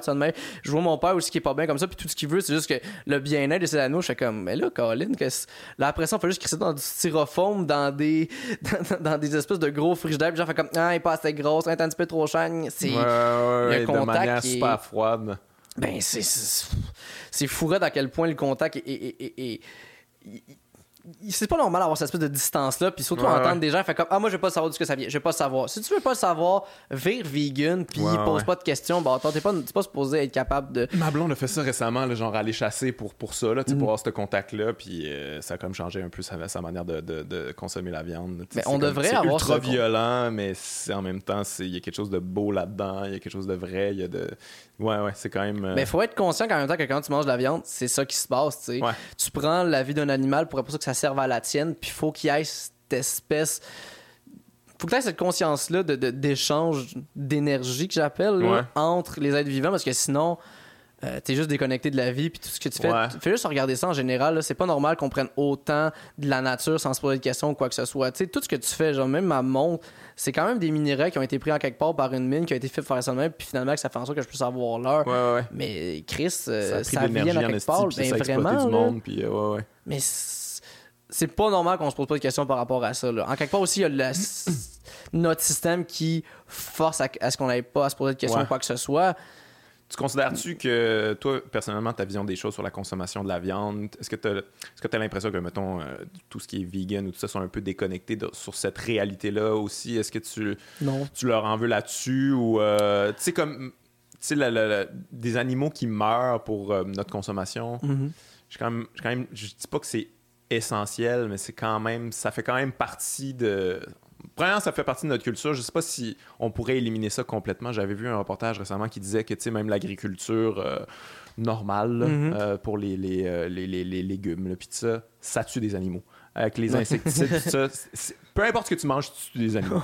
C'est fou, pareil, quand tu penses à ça. à moins de faire une espèce d'agriculture, euh, en fait, faire, de la permaculture, mais même la permaculture, ils n'ont pas encore trouvé comme euh, ce qui remplace les insecticides de, mm-hmm. manière efficace. Euh, fait que tu tues des animaux anyway. C'est quand même fucké de penser à ça. Fait que c'est quelque chose qu'on peut pas vraiment enlever de l'équation de ben, l'alimentation humaine. Encore là, on, on peut doser aussi. oui, effectivement. Mais c'est encore là, considérant juste le rapport avec les gens, avec le vivant, euh, les vegans, c'est une des rares personnes qui s'informent par rapport à ça. fait que je peux comme pas leur en vouloir de, d'avoir fait un effort de s'informer. Mm-hmm. Fait que je suis tant content au moins que ces personnes-là se soient intéressés à d'où est-ce que ça vient, qu'est-ce qui se passe, comparé à d'autres personnes justement qui vont aller chercher un baril de PFK en faisant comme yeah, je fais juste manger de la peau, le reste je m'en tabarnak. mais je comprends, mais en même temps, informer, mais euh, c'est une affaire que je te dirais que j'ai quand même entendu souvent euh, de vegan par rapport au, à l'industrie euh, animale. les, mm-hmm. les, fermes, c'est épouvantable, puis c'est industriel, puis euh, ben, c'est L'information qu'il va avoir, ça va être Netflix qui va montrer les pires affaires, qui vont aller montrer des,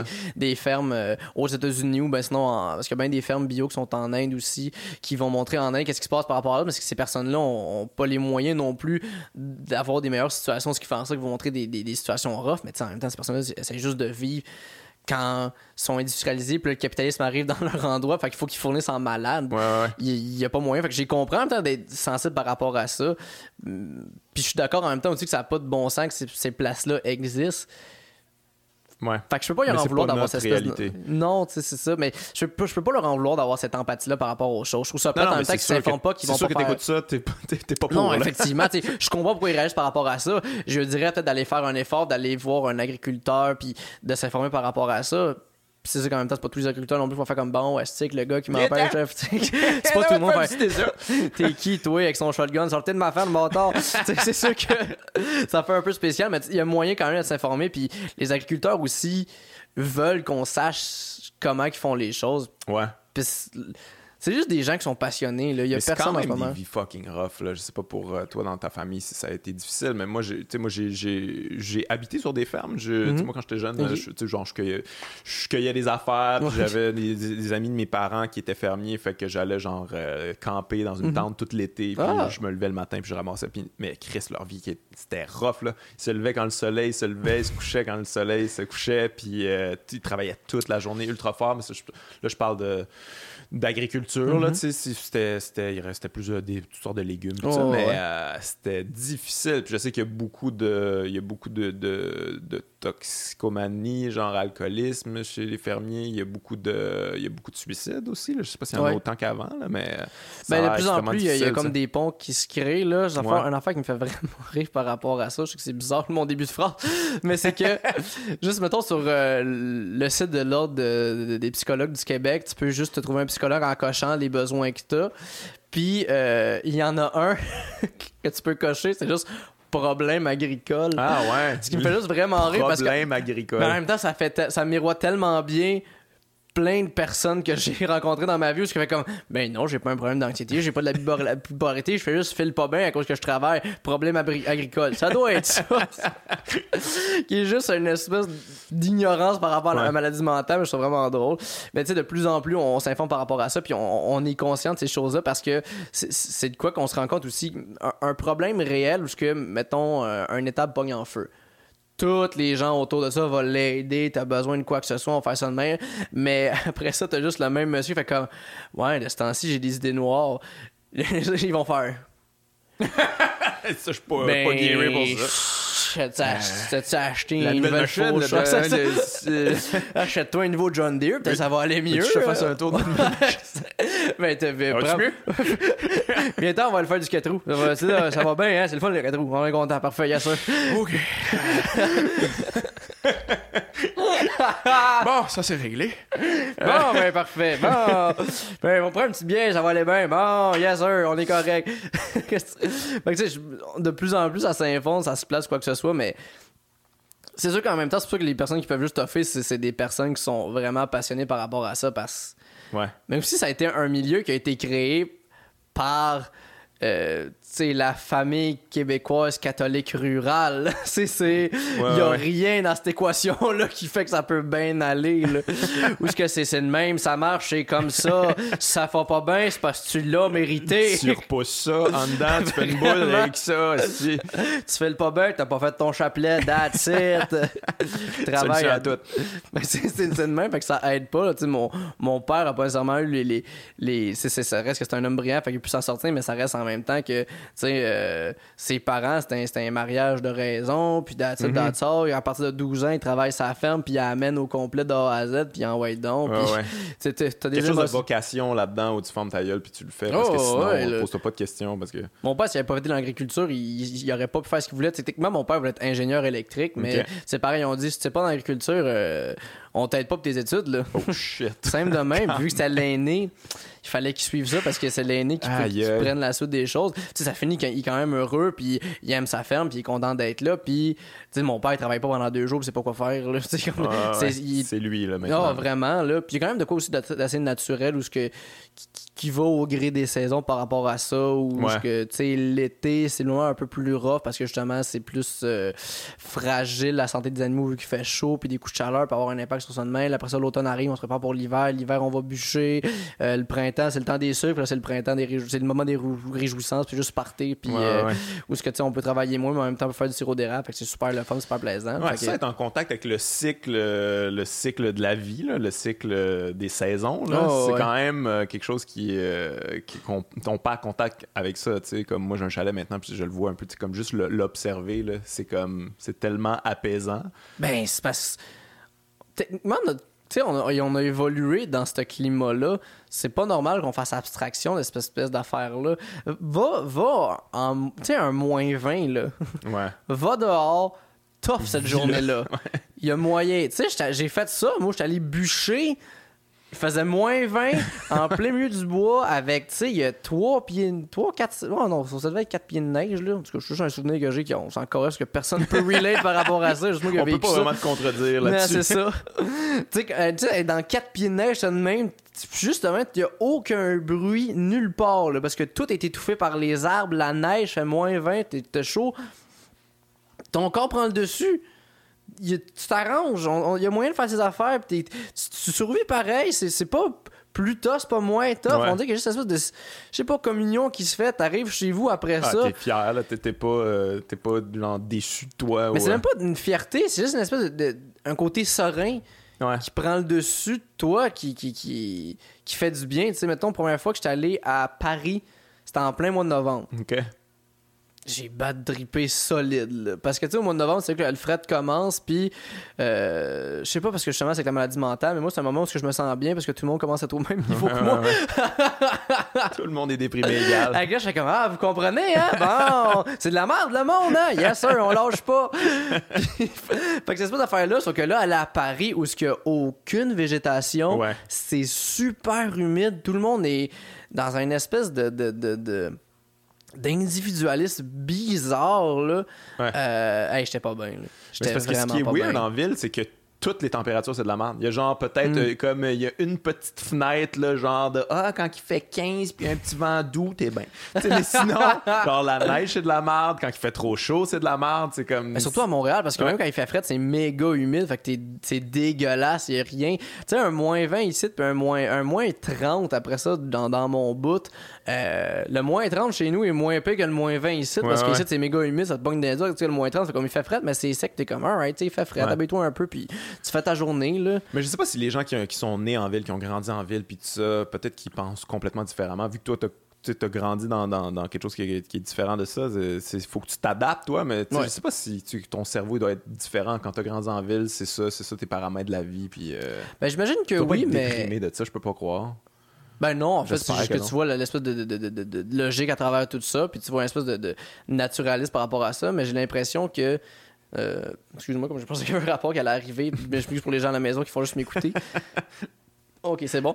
Euh, que tu sais, il y a espèce d'affaire qui, qui, fait tout le temps bien rire mon frère, parce que mon frère euh, habite encore à Sainte-Mélanie, puis il travaille, mm il va reprendre la ferme, puis il, travaille aussi comme agro agroéconomiste. Euh, qui, va, qui va aider comme des fermes ou quoi que ce soit. Que tu sais, une affaire qui lui qui le fait bien rire puis qui, qui l'insulte aussi, c'est que tu sais, tant des reportages qui va passer dans le temps de Noël que Ah, nous, pour Noël, on s'est pas acheté de cadeaux, on est allé passer deux semaines à la campagne. tu sais, il y a ce côté-là que les gens font comme ça fait du bien de retourner là, que eux autres, ils vivent de tout côté serein, mais que tu sais, mon frère, comme. Si, moi, c'est ma vie, bâtard. C'est comme toi, que tout ce que tu te payes comme vacances, c'est comment moi je vis. Fait que toi, ton tourisme, c'est m'imiter. C'est quoi cette espèce d'affaire-là?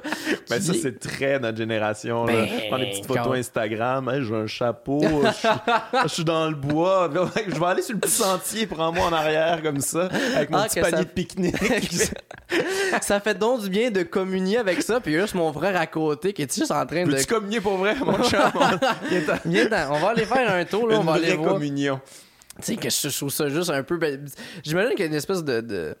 Tu sais, c'est très spirituel par rapport à ça. J'ai pas une grosse spiritualité, c'est très terre à terre, on dirait ma vision des choses. Mais où ce que les gens vont recommunier puis faire ça par rapport à ça, qui est comme dans une espèce de fond du corps humain. Est-ce que j'ai pas de vocabulaire à date dans ce podcast? Non, non, ça va très bien. Je parlais avec, des onomatopées de. Tu sais, quand tu guides, puis là, tu dans le bois, puis. on a tout compris. Parfait. Bon, au moins. Ben, tu vois, c'est par rapport à ça que je parlais.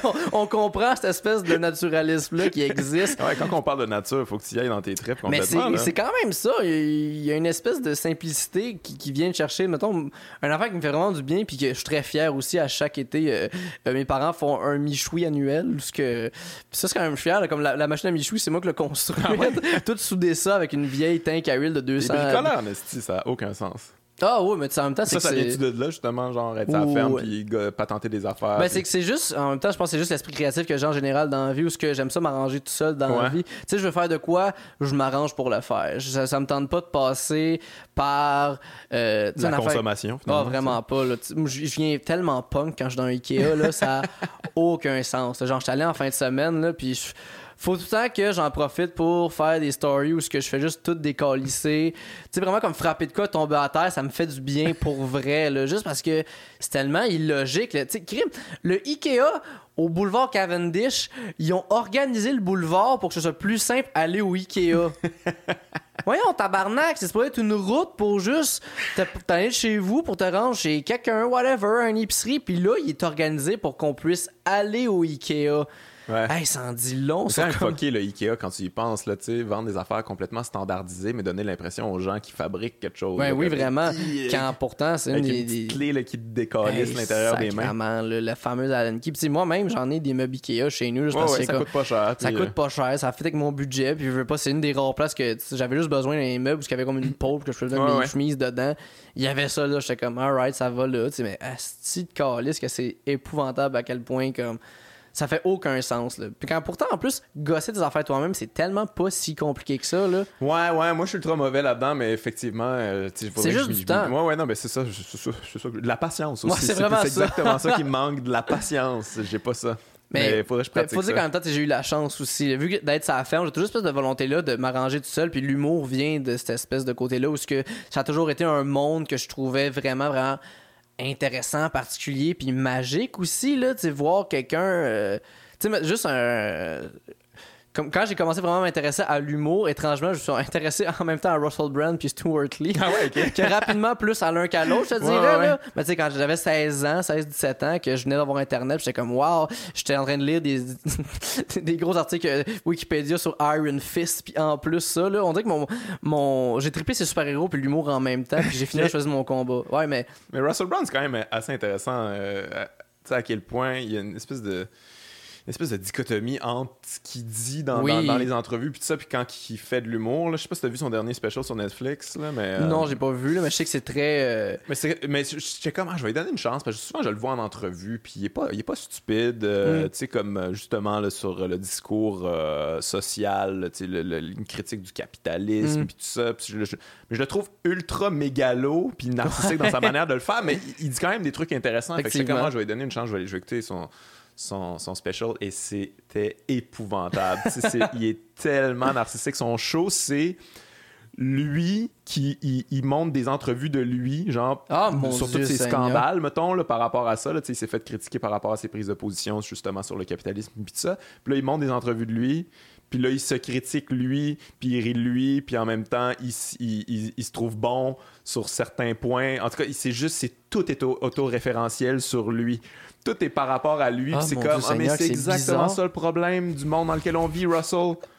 Tu sais, je veux dire, là, ça aurait tellement été si une tu bonne veux ré- sauver le monde pour toi, ben. Moi, ça donne rien. t'es le- t'es- tu fais partie du problème du monde. tu sais, Tu fais partie du pourquoi il faut, faudrait sauver le monde. tu sais. Hey, mais c'est tellement Il est fucked problématique. Mais, il, mais il tu sais, il reste- ça reste, c'est pas un gars stupide. Puis, euh, mais le problème, le problème principal de Russell Brand, c'est que c'est pas un stand-up. tu sais. Quand non. tu l'écoutes, il, il a, il a pas un bon joke writing. Il est, il est beaucoup dans les tricks. Puis, Mm. euh, Ah, de ouais. l'effet beaucoup. Ouais, il y a là. beaucoup d'effets. Ouais, mais c'est pour ça qu'en même temps, quand j'avais 16 ans, je le trouvais vraiment intéressant Ouais, parce ouais, que. Ouais. Il arrive avec son look. Ouais, ouais. Puis, puis Ah, c'est intéressant. Moi, j'avais un gros man crush sur ce gars-là. J'étais comme ça à faire. Moi comme- aussi, je veux les cheveux de même. Puis... Non, mais tu sais, c'est comme il est bel homme, il est sensuel, il a quand même un charisme, c'est comme shit.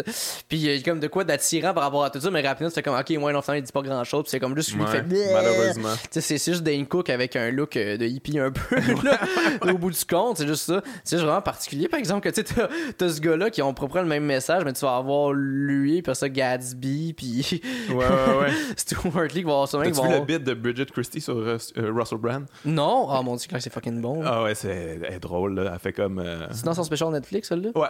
Ouais, ok, faut que C'est comme genre, elle, elle- elle bouge comme lui, puis comme, ouais, je suis un homme qui prend tout l'espace physique, regardez, ouais.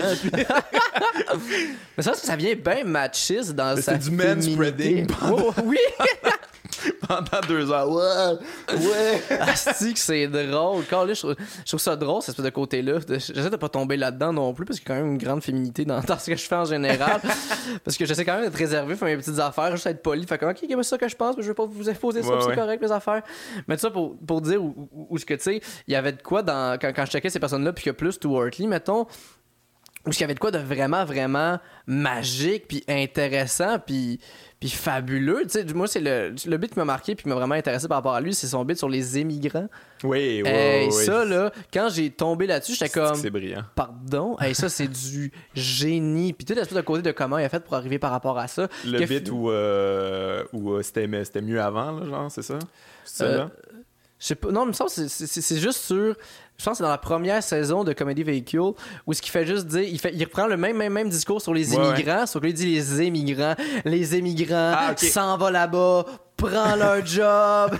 c'est fucking drôle. Puis que toute la, la, la, la, la finalité de ça, que tu sais, ils s'en tout du monde du UK, fait qu'ils s'en vont dans le Colombie-Britannique, Australie, Océanie, puis c'est Ok, comme ouais, les, ouais. les gens du Commonwealth. Puis, fait comme- puis pourquoi qu'ils s'en vont là-bas? Des crevettes! Ils ont des estiques de grosses crevettes! tu sais, les crevettes là-bas, c'est des grosses crevettes! Je trouvais ça tellement épais pis drôle, mais en même temps tellement brillant pis simple que, ça, ça a juste fait en sorte que, mon Dieu, mais ça, ça a tellement venu chercher de quoi que, ok, ouais, construire une table c'est intéressant, mais ça, il y a de quoi de comme juste, Ouais, ouais, ouais. wow, je veux être capable de pouvoir faire ça, puis finalement que c'est juste un mode d'expression, puis c'est juste parler par rapport à ta voix, Ouais. comment ta, ta personne s'exprime par rapport à ces sujets-là.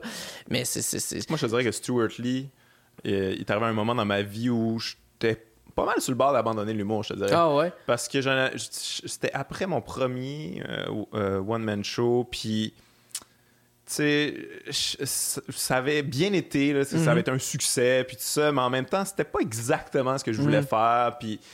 Puis j'avais vu beaucoup de stand-up, je connaissais ça au bout, là, puis j'étais, je, commençais à voir les limites de cette, cette forme Oh. d'art-là. Je commençais à voir comme les démarcations de, tu sais, t'arrives, puis tu dis ce que tu penses, puis fuck you, tu sais.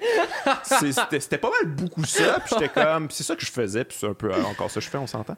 Mais, Oh, ça, mais c'est- ça, c'est ça, c'est peaufiné, là, mettons. Ouais, ça s'est peaufiné, puis j'ai élargi mes horizons par rapport à ça. Sauf que c'était beaucoup ça que je voyais, tu sais, comme euh, que ce soit euh, Bill Burr, là, puis Louis C.K., puis c'est du monde que je trouve bon encore, là, mais, mais euh, je trouvais ça restreint pas mal, puis je commençais à me dire que, ah mon Dieu, ça me ressemble pas tant que ça, puis je, je me sens pas si bien là-dedans. Puis là, j'ai vu Stuart Lee, puis je fais, ah, ok, dans le fond, on peut faire ce qu'on veut Ouh, sur une scène. oui, là. T'as un micro, tu fais absolument ce que tu veux. Tu sais, lui, il allait souvent, genre, dans le public, il lâchait le micro, gueulait, euh, tu sais, fait que je fais que, ah, ok, ça a comme ouvert un horizon de possible. Mais que- c'est ça la plus belle beauté de l'humour, surtout dans le contexte social qu'il y a en ce moment, qui, qui c'est tellement. Parce qu'on on peut faire ce qu'on veut, mais c'est tout ça. Mais on peut plus rien dire. tu peux faire ce que tu veux, mais puis tu peux plus rien dire. On peut plus Alex. rien dire. Je plate à quel point. Hey, ça, j'ai le goût de faire un bit en plus de ce temps-ci, parce que je fais comme. Il y a bien les vieils hommes blancs millionnaires qui disent on peut plus rien dire, puis. Non, parce que justement, femme ta gueule, t'as assez parlé, ça... t'as rien à dire au bout du compte. Fait que femme ta gueule, tu sais, comme juste une femme racisée qui, qui a de quoi à dire. On, ben, Ouais, comme, ouais. assois-toi, écoute-la, avoir de quoi d'intéressant par rapport à dire. Mais c'est comme c'est souvent, on peut même plus véhiculer les mêmes stéréotypes Ben qu'avant. C'est comme, ben, en fait, oui, tu peux, mais Oh, c'est sûr que tu vas faire dire que c'est niaiseux. C'est juste ça, c'est que tu te fais répondre à cette heure.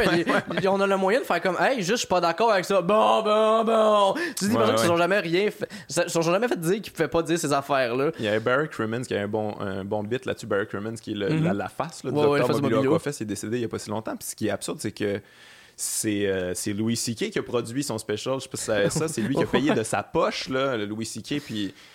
Puis euh, il y avait un bit là-dedans où il disait comme ah moi je suis pas capable les gens qui sont sont offusqués là tu sais mettons des euh, tout ce qui se passe sur les campus là tu sais Mhm. qu'il y en- qu'il y, en a qui qui qui qui, qui s'offusquent de certaines voix puis c'est comme, ah ouais, vraiment, vous êtes fâchés là, que pour une fois, il y a des jeunes qui aient assez d'estime d'eux-mêmes, assez de confiance en eux pour faire comme, hey, on est tanné d'être opprimés. Oh. Fait que ça, ça c'est l'affaire qui vous fâche le plus, manger de la merde, tu sais.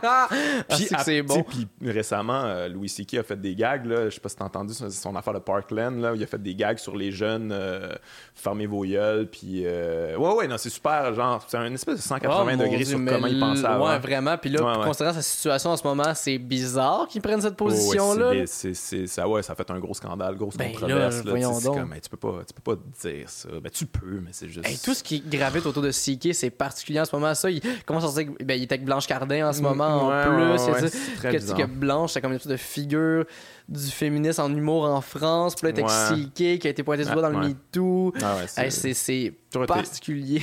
Toi, t'es très humour noir, là, Blanche, là, quand même. Là.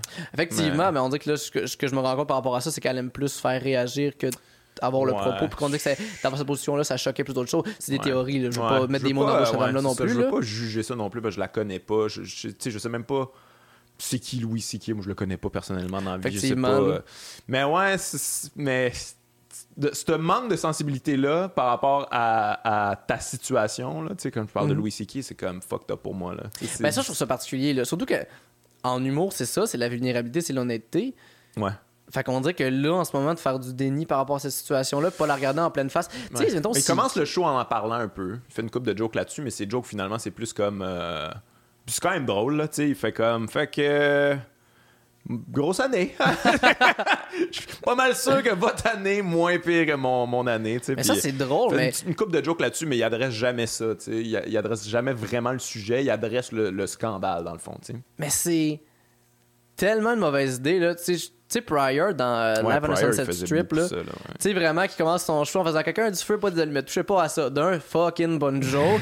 Puis qu'après ça, il y a carrément un bit tout sur, sur le fait de pourquoi, qu'est-ce qui s'est passé, son addiction.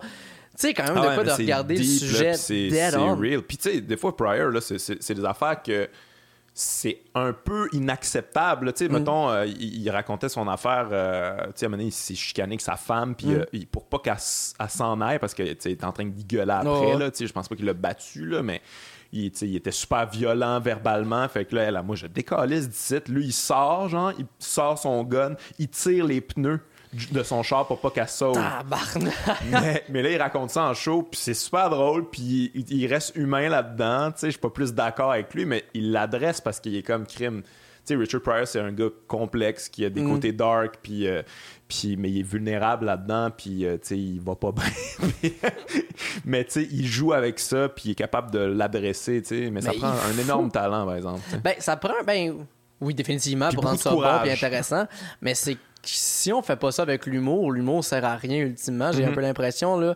Le médium sert à ça, d'être vulnérable, d'être honnête, puis pour une des rares fois en ce moment, à regarder les gens en pleine face, avoir Ouais. cette discussion-là. On n'a pas moyen, on n'a pas une- autre. On un- on n'a aucun autre endroit pour faire ça Mhm. En ce moment, comme Griff, faut en profiter. Là, je trouve que c'est une des affaires. Moi, c'est une affaire que j'aime le plus en humour, puis c'est une des affaires qui me fait le plus de bien aussi, surtout là, être sur scène, aborder un sujet, le regarder déjà, fait comme, hey gang, ça, ça se peut, vous réalisez-vous, que ça se peut en ce moment, ça se peut d'affaire-là, l'aborder, commencer à en discuter. Ouais. Souvent, les gens, ça les refroidit, font comme, wow, mais en même temps, ça les intéresse énormément, puis ça finit qu'on a une bonne discussion. Puis je trouve que peu importe le public que tu vas pogner, minimalement, tu vas avoir eu une bonne discussion avec ces personnes-là. Ouais, ouais. Puis le but, c'est de trouver des points communs, justement, puis de, Ben de- oui. de- que les gens fassent en sorte comme des, des sujets sur lesquels sont sûrs sont pas d'accord avec toi, puis là, tu leur parles, puis là, tu leur amènes des points, puis ils sont comme Ah, crime, quand même. Ok, il y a du monde qui rit autour de moi. Ah, ok, on est, comme, ah, ok, on est quand même d'accord là-dessus, finalement. Mais il y a cet humanisme-là qui, qui, qui est le fun. Puis il y a bien les humoristes que je suis pas d'accord avec ce qu'ils veulent, qu'est- qu'est-ce qu'ils veulent dire, leur propos, tu sais, de stand-up, mettons, Ouais, là. Je suis Pas d'accord avec son style de vie Ouais, en ouais. général, je te Ouais, dirais. ouais. Ouais, mais il a quand même des choses qu'il apporte, je suis comme, ah, mais tu sais, je comprends pourquoi ils pensent comme ça. Puis des Ouais. affaires de même, je trouve ça intéressant, tu sais. Puis ça finit que je ris, puis on a créé cette espèce de côté-là, puis il y a un pont qui s'est fait aussi en, en- en deux zones qu'on aurait pu qu'on n'aurait pas pensé là. Tu sais moi qui est très euh, tu sais, je vais être oui très anti- anticapitaliste très euh, je, vais- je vais être très cliché de la gauche où ce qu'il faut apprendre à s'aimer puis il faut faire une grande chaîne d'amitié puis c'est comme ça qu'on va sauver le monde. Puis ce qui est pas la réalité du monde en général Ouais. puis moi-même je trouve ça un peu ridicule que je pense comme ça c'est juste que Ouais. j'ai une forte empathie puis ça finit que je pense un peu comme ça peu importe. Mais d'aller devant les gens qui sont pas d'accord avec ça juste faire comme hey juste on peut-tu juste avoir cette discussion là voir seulement les gens faire comme ah, ok c'est correct c'est intéressant. Puis c'est là qu'on apporte de quoi tu sais. T'as-tu, genre, ce questionnement-là sur, euh, sur l'humour par rapport au fait que, tu sais, moi, je suis très progressiste aussi, euh, j'ai ce genre d'idéaux-là, puis, euh, puis tout ça, puis genre, je m'informe, tu sais, je lis de la Mhm. socio, de la philo, puis tout ça, mais l'humour, comme. Tu sais, j'ai quand même un autre côté aussi où, tu sais, je peux, je peux être, je peux être vulgaire, je peux aller Ouais. trop loin, je peux dépasser les limites, puis on a ça, puis je sais que t'as ça, Ouais. on fait des gags des fois, genre, qui sont ultra wrong, tu sais.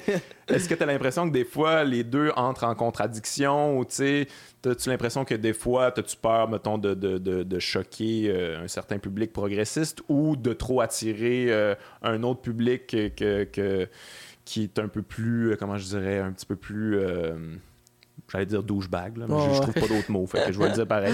bah c'est quand même ça un peu Mais ouais, mais en tout cas, moi, personnellement, j'ai toujours cette contradiction-là en moi de...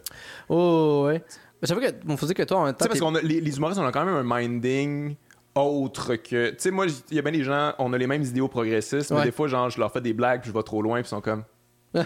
Là, tu viens de faire une généralisation épouvantable. puis C'est comme, oui, oui, c'est voulu. C'est drôle, non? comme, ouais, mais c'est quand même problématique. Puis c'est comme, oui, mais, hein, OK. Mais, ben ça tu sais, c'est- c'est les deux. c'est Quand, tu en fait, ce que je veux dire, c'est que l'humour, c'est démagogique, c'est c'est Oui. des généralisations, c'est aller trop loin. Tu sais?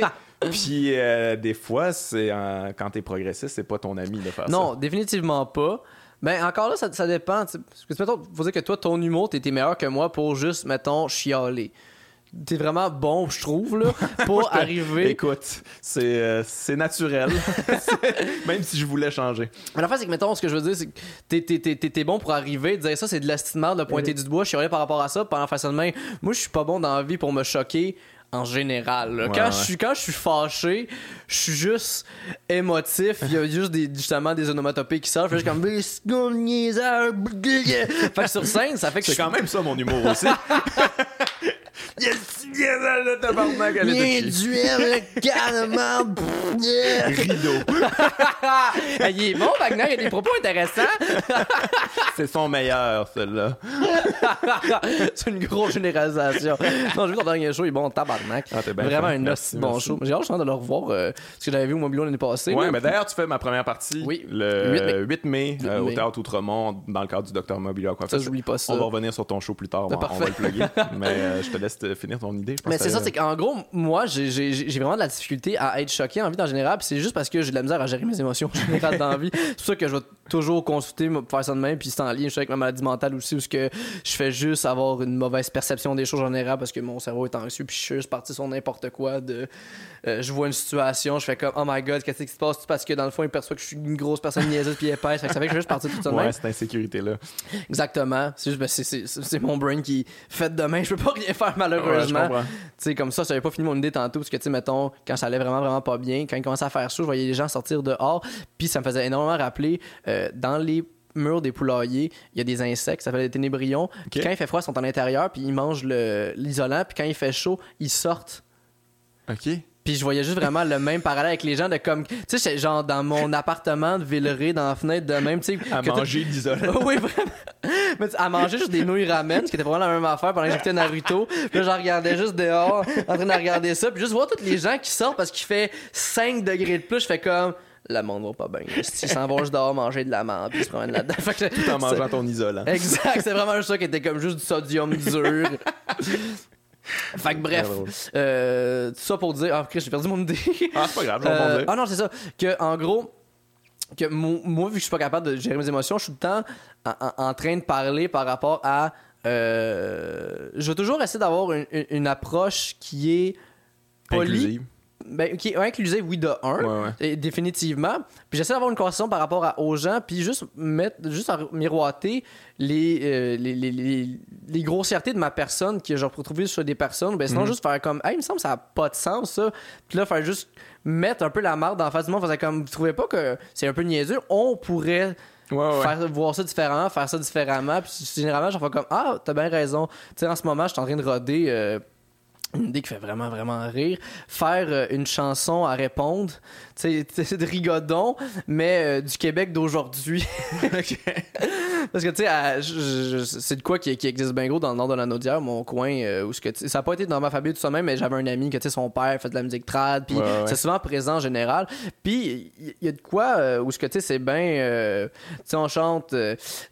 sais, la zigazon zinzon, dans les bois, on s'amusait, on voyait son jouer du violon, puis tu sais, comme c'est OK, ouais, ça a fait partie euh, du, du- du- de l'héritage canadien-français, mais c'est pas ça le Québec d'aujourd'hui, Ouais, tu sais, faudrait là. l'updater. Ben, crime, on a. on- tu sais, c'est pas normal, euh, je parlais de ça, qu'Eddie King, que des, mettons des personnes, euh, que ses grands-parents ont, ont immigré d'Haïti, qui sont de troisième génération, puis qui se font encore dire Hey, tu viens Eddie d'où, King, c'est toi? Congo, excuse. Comment? Eddie King, t'as dit? Ouais. Ouais, c'est euh, Congo. Non, je sais, mais c'est lui qui me donnait Ah, l'exemple. juste je te ok, citais, excuse, en fait. Que, ou chez les Congolais, Ouais, mais ouais, juste qu'il y avait des amis, tu sais, mettons, les parents de ses amis étaient, haïtiens, puis là, comme les enfants, ces personnes-là, ils sont juste, tu sais, ses parents sont au Québec, ses enfants sont nés au Québec, puis les enfants se font dire Hey, tu viens d'où, toi? Ouais, ouais, non, c'est absurde en. Parce que là, à un moment donné, il faut, faut se déconnecter de cette espèce d'héritage-là. Fait que là, j'avais écrit euh, une tune de ce que je faisais euh, au Québec. On est bienveillants, les Québécois sont accueillants. Fuck les pauvres, on veut pas les voir. Les gens racisés ont pas de pouvoir. on aimerait ça un peu de changement, mais on préfère les hommes blancs. Mais on préfère les hommes blancs. Très trad. Ah, Très vraiment? Moi, je trouvais ça super drôle de faire ça de même, sauf qu'avec ma petite face de petit gars, que ses Ouais, lunettes, ouais. ses petits cheveux, les gens faisaient comme ah, puis en même temps, moi-même, je suis pas capable de d'avoir un propos négatif, Ouais, dire pourquoi. C'est fou à quel point on s'adapte à qu'est-ce qu'on a l'air puis qu'est-ce que les gens perçoivent de nous. Parce que, tu sais, moi, Mhm. Moi, c'est tout le contraire. Tu sais, moi, mettons qu'on. Tu as fait un numéro sur la transphobie. Ouais. moi, mettons, je parle de transphobie, c'est comme hey, être transphobe, faut être cave en tabarnak. Oh. Ça, c'est mon propos. Tu sais, toi, ça va être plus comme hey, être transphobe, c'est absurde, hein, quand même. Effectivement. Pourquoi? C'est mieux, c'est Ben- mieux de pas l'être, dans le fond. Tu sais, ça serait plus pratique. C'est plus genre euh, logique et ludique. et, euh, Effectivement. Ben, en fait, j'ai l'impression que ça va aussi avec un peu ce qu'on est à l'intérieur. Tu sais, je suis quelqu'un de très, très... Tu sais, j'ai beau... Tu sais, j'ai beau être très punk là, dans ma vie de tous les jours, est-ce que je vais toujours euh, remettre en question la façon de vivre, je vais toujours être à, à l'inverse que les gens me disent. Quelqu'un me dit tu vas faire ça, je vais comme, hey, je vais le faire pareil, puis je vais le faire, mais juste Ouais, d'une manière très, très posée et calme. Ouais, ouais, ouais. Puis c'est parce que c'est comme ça que je suis bien capable de m'exprimer puis de fonctionner en société. Fait que mon humour va être bon par rapport à ça, tandis que toi, j'ai l'impression qu'il y a un côté où ce que... Moi, je pisse tout le temps. Exact. Quand il vient le temps de fesser d'en face de quelqu'un, t'es capable de fesser à la bonne place au bon moment, puis ça va bien se faire, tu sais. Ouais, ouais, ouais. Bah, tu sais, bon, on est tous plus complexes que, que ça, mais Oui, ouais, j'ai- quand même, c'est quand même une drive que, tu sais, en fait, devant une injustice, je deviens genre, euh, si ça chauffe à l'intérieur, là, tu sais, on dit, faut Non, que ça, sorte, ça- là, puis j'ai- j'ai. Beaucoup de j'ai beaucoup de difficultés avec des fois la violence des propos des gens de tout ce qui arrive en ce moment avec euh, avec la CAQ par Mm. rapport à l'islamophobie que François Legault qui dit qu'il n'y a, pas d'islamophobie on n'a pas besoin de ça puis tout ça puis genre il fait un post de ça puis tous les commentaires en dessous sont islamophobes là c'est- c'est c'est Effectivement. comme vraiment absurde mais hey, ça me ça me ça me fâche parce que je comprends l'impact sur la vie des gens, là, de ces Ben gens-là, oui. dans la vie de tous les jours. Là, c'est, c'est, c'est concret, c'est réel. Tu es le premier ministre et tu donnes une carte blanche aux gens. Moi, c'est une affaire, j'ai jamais compris ça, mais, mais bref, c'est ça, ça, ça vient vraiment me chercher Mhm. profondément. Puis je deviens émotif, moi aussi. Là, je deviens ultra Oh, ouais, émotif, puis c'est comme ça, ça sort en émotion aussi. Là, je suis pas capable de le faire sortir autrement. Parce que toi, tu cries, puis moi, je suis comme, là, gang, on devrait du pas à la place. on veut juste amener, puis avoir du temps. Mais je pense, ouais, c'est exprimer la colère de différentes manières. Moi, je suis en train de gueuler, puis tout est comme, oh mon Dieu, ça fait tomber de la peine que. C'est que je suis tellement pas bon, j'aurais mes émotions qu'au bout du compte, ça finit que ça. Quand je suis en tabarnak, c'est vraiment juste que c'est une, une profonde tristesse qui vient me chercher. Puis, puis en même temps, j'ai quand même ce côté bouillonnant là, que tu sais, mettons, à. Ceci dit, j'aimerais mieux pas être de même en passant. J'essaie de contrôler ça. J'ai fait des non, thérapies pour fun, ça. ça, fait des bonnes jokes. Moi, j'aime bien ça, ces spectacles-là. Parce que je regarde ça, puis je suis comme, yes, sir, tu sais. Ouais, ouais, c'est moi, le but de mes, mes, mes jokes, c'est toujours que ça soit galvanisant, que tu fasses comme yes, si on va changer des affaires. Mais quand même, il y a cette espèce d'émotion-là qui naît que je trouve ça le fun. J'aime ça quand quelqu'un qui est capable de bien chialer, puis qui apporte des bonnes affaires. Tu sais, j'ai vu, euh, c'est pas un de ses shows, mais Dylan Qui fait juste péter une coche. Ouais, ouais. Euh, je pense que dans une espèce de conférence qui fait juste dire, fait comme, dans cette heure, est-ce que c'est tout, tout croche, ça va pas bien. Les, tu fais une nouvelle job, il y a un enfant qui arrive deux minutes, il y a une application pour ça à cette heure, puis que dans pas arrêtez de faire vos jobs, il y a- votre téléphone va te remplacer, puis pas pendant 13 minutes, fait juste. J'ai pas commencé à parler, là, gang. Je trouve ça tellement fucking Moi, je drôle. l'adore, Dylan Ah, Moore. il est tellement. Il est juste un une espèce c'est un chialeux. Il chiale. Il chiale, mais, mais de manière tellement comme. Puis ça sonne tellement intellectuel quand pourtant, Ouais, ouais. c'est un enfant qui a une coupe de vin dans les mains. là, C'est juste ça, là. Avec ses cheveux tout croches, Je l'ai vu à. t'étais- Tu l'as-tu vu à Just for Laughs? euh, le- Non, je l'ai manqué, j'étais en show pendant Ok, son show, fait que j'ai pas pu le Ah, voir. C'était c'était très drôle, mais, mais c'est ça, c'est une chiale tout le long avec sa coupe puis tout ça, puis il n'y a, pas vraiment de lien, sais, il n'y a pas de structure de numéro puis tout Hey, ça, puis là, à un moment donné, après 1h10, fait comme, pendant qu'il est en train de faire une joke, « Oh, I'm done! » Puis là, il s'en va. Puis là, les gens veulent un rappel parce qu'ils sont Ben comme oui. Chris, c'est bizarre finir de même. Puis là, il revient, puis comme Ah, ok, euh, je, ok, je vais faire autre chose. Euh, là, il part un truc, puis il finit un bit, puis là, il en part un autre, puis comme Ah, je m'en rappelle plus. Puis il s'en va. Ça. décrit quand même très bien le personnage, là. Parce que tous ses meilleurs jokes, Il y a on toujours des blancs. Ça me surprend fourré. pas. Mais tous ces meilleurs jokes, je trouve qu'ils sont échappés de sa bouche. là. Ouais, ouais. Tu sais, une des meilleures images qu'il a dit, c'est. euh, il dit que la- le- l'allemand, la- le, langage, là, le, le- le langage, la langue allemande, c'est comme une machine à écrire qui mange du, qui mange papier d'aluminium qui tombe en bas des marches. C'est ça que tu sais, il dit avec très son. poétique, Hey, euh, mais c'est beau, là, quand j'ai entendu ça, j'ai juste fait pause, puis j'ai comme fait. Pardon? C'est comme l'image est tellement claire en même temps que le son c'est tellement épais là. Ah, je trouve ça phénoménal ce petit côté là fait que c'est ça. Juste pour dire que j'aime bien ça les gens qui chialent qui apportent pas ça par rapport à ça puis on dit quelque chose qui est le fun. Euh, ouais on parlait d'humour mais parlons de, de, de, ton spectacle. Euh, tu présentes un spectacle dans le cadre du Docteur Mobilo Aquafest. Oui. En fait, euh, finalement, tu présentes-tu le même show que. Ben, en fait, c'est que ça, si ça va avec vous autres aussi. Puis en même temps, au bout du compte, je, je, je m'en je m'en crie, je te dirais. Là. C'est tu peux faire ce que tu veux. Tu peux faire un mélange d'un nouveau show. c'est sûr que ça va être, ça, sera pas la même, même affaire non plus. Là. C'est ce qu'on dirait que Perez m'en avait parlé. J'étais comme, vas refaire la même chose. Tu l'as fait trois fois, tu devrais le refaire. J'étais comme, ah ouais, tu penses, ces affaires de même. Puis aussi, je veux dire que j'ai été bien occupé aussi cet automne. Fait que ça fait que j'ai pas eu écrit euh, autant de nouveaux stocks que j'aurais voulu faire. Mais tu sais, c'est sûr qu'il va avoir. Euh, c'est sûr que c'est une version améliorée à la base. Puis je vais essayer des, certaines affaires. Puis là, vu que c'est au mobilo, sûrement que je vais encore avoir une première partie de danse contemporaine. Je vais voir aussi. Là. Ça, c'est mon trip. Mais ça fait ça que j'ai rarement eu un public autant attentif qu'avec la danse au début d'un show. ça m'a fasciné à quel point les gens étaient ah là. Mais c'est juste parce que, euh, tu sais, c'était euh, Ariane Famelor, une de mes amies qui, qui, a étudié en danse contemporaine, que je trouvais ça le fun, je trouvais que ça fitait que l'allure de mon show. Puis quand j'apprenais, je fais comme hey, tu sais juste en humour, on vous dit exactement comment penser, comment réagir. Là, juste avoir une première partie où ce que c'est pas ça. Fait que tu sais soyez ouverts, vivez ce que vous avez envie de vivre. Puis si vous avez envie de rire, riez, si vous avez pas envie de rire, riez pas, tu sais rien. Faites juste vivre le moment. Puis elle a fait ça. Puis ça a juste donné un, espèce de. Tu sais, en même temps, c'était mon public qui était venu me voir, fait que c'est sûr qu'ils ils, s'en viennent pas voir euh, Guy Nantel chez Scary Price, là. C'est un autre mode, là. Fait que ça leur donné quand même les gens qui étaient comme ah ok intéressant puis ah fait que j'ai juste un peu de tu sais les œillères étaient vraiment ouvertes vraiment j'ai trouvé ça vraiment vraiment le fun mais ouais, là, je vais le présenter au, Mobilo, que je vais euh, apporter certaines modifications de même, parce que je veux quand même l'améliorer ou quoi que ce soit, puis apporter des, nouvelles jokes que j'ai euh, écrites pendant l'automne, puis que je suis en train de roder aussi en ce moment. Que c'est un, show euh, sur. On, on, dirait que c'est basé sur mon développement personnel un peu, où ce que je parle. Euh, de, de, de, de, de, ma maladie mentale, ma médicamentation, comment je m'en suis tiré, comment je me gère maintenant. Euh, aussi, euh, avant, je parlais de mon célibat, je suis tout comme très honnête par rapport à ma situation générale sans donner des détails non plus. Je veux pas que ma vie, la vie de ma blonde soit dans mon spectacle. Quoique j'ai un bit sur ces gros totons, ça, ça me fait bien rire. non, mais ça savez que c'est un, un, un, bit sur le fait qu'il n'y a pas beaucoup d'études sur le corps de la femme? ça, se dit de même, ça n'a pas l'air de non, mais je Peter McLeod. Mais j'ai fait exprès aussi. c'est que ça me fait vraiment rire. Ça, ça c'est depuis que je comme ma, blonde dans ma vie là, que ça me fait vraiment rire, c'est que tu sais, elle a une forte poitrine, puis il y a rien qui me fait plus rire que les mots gros toton.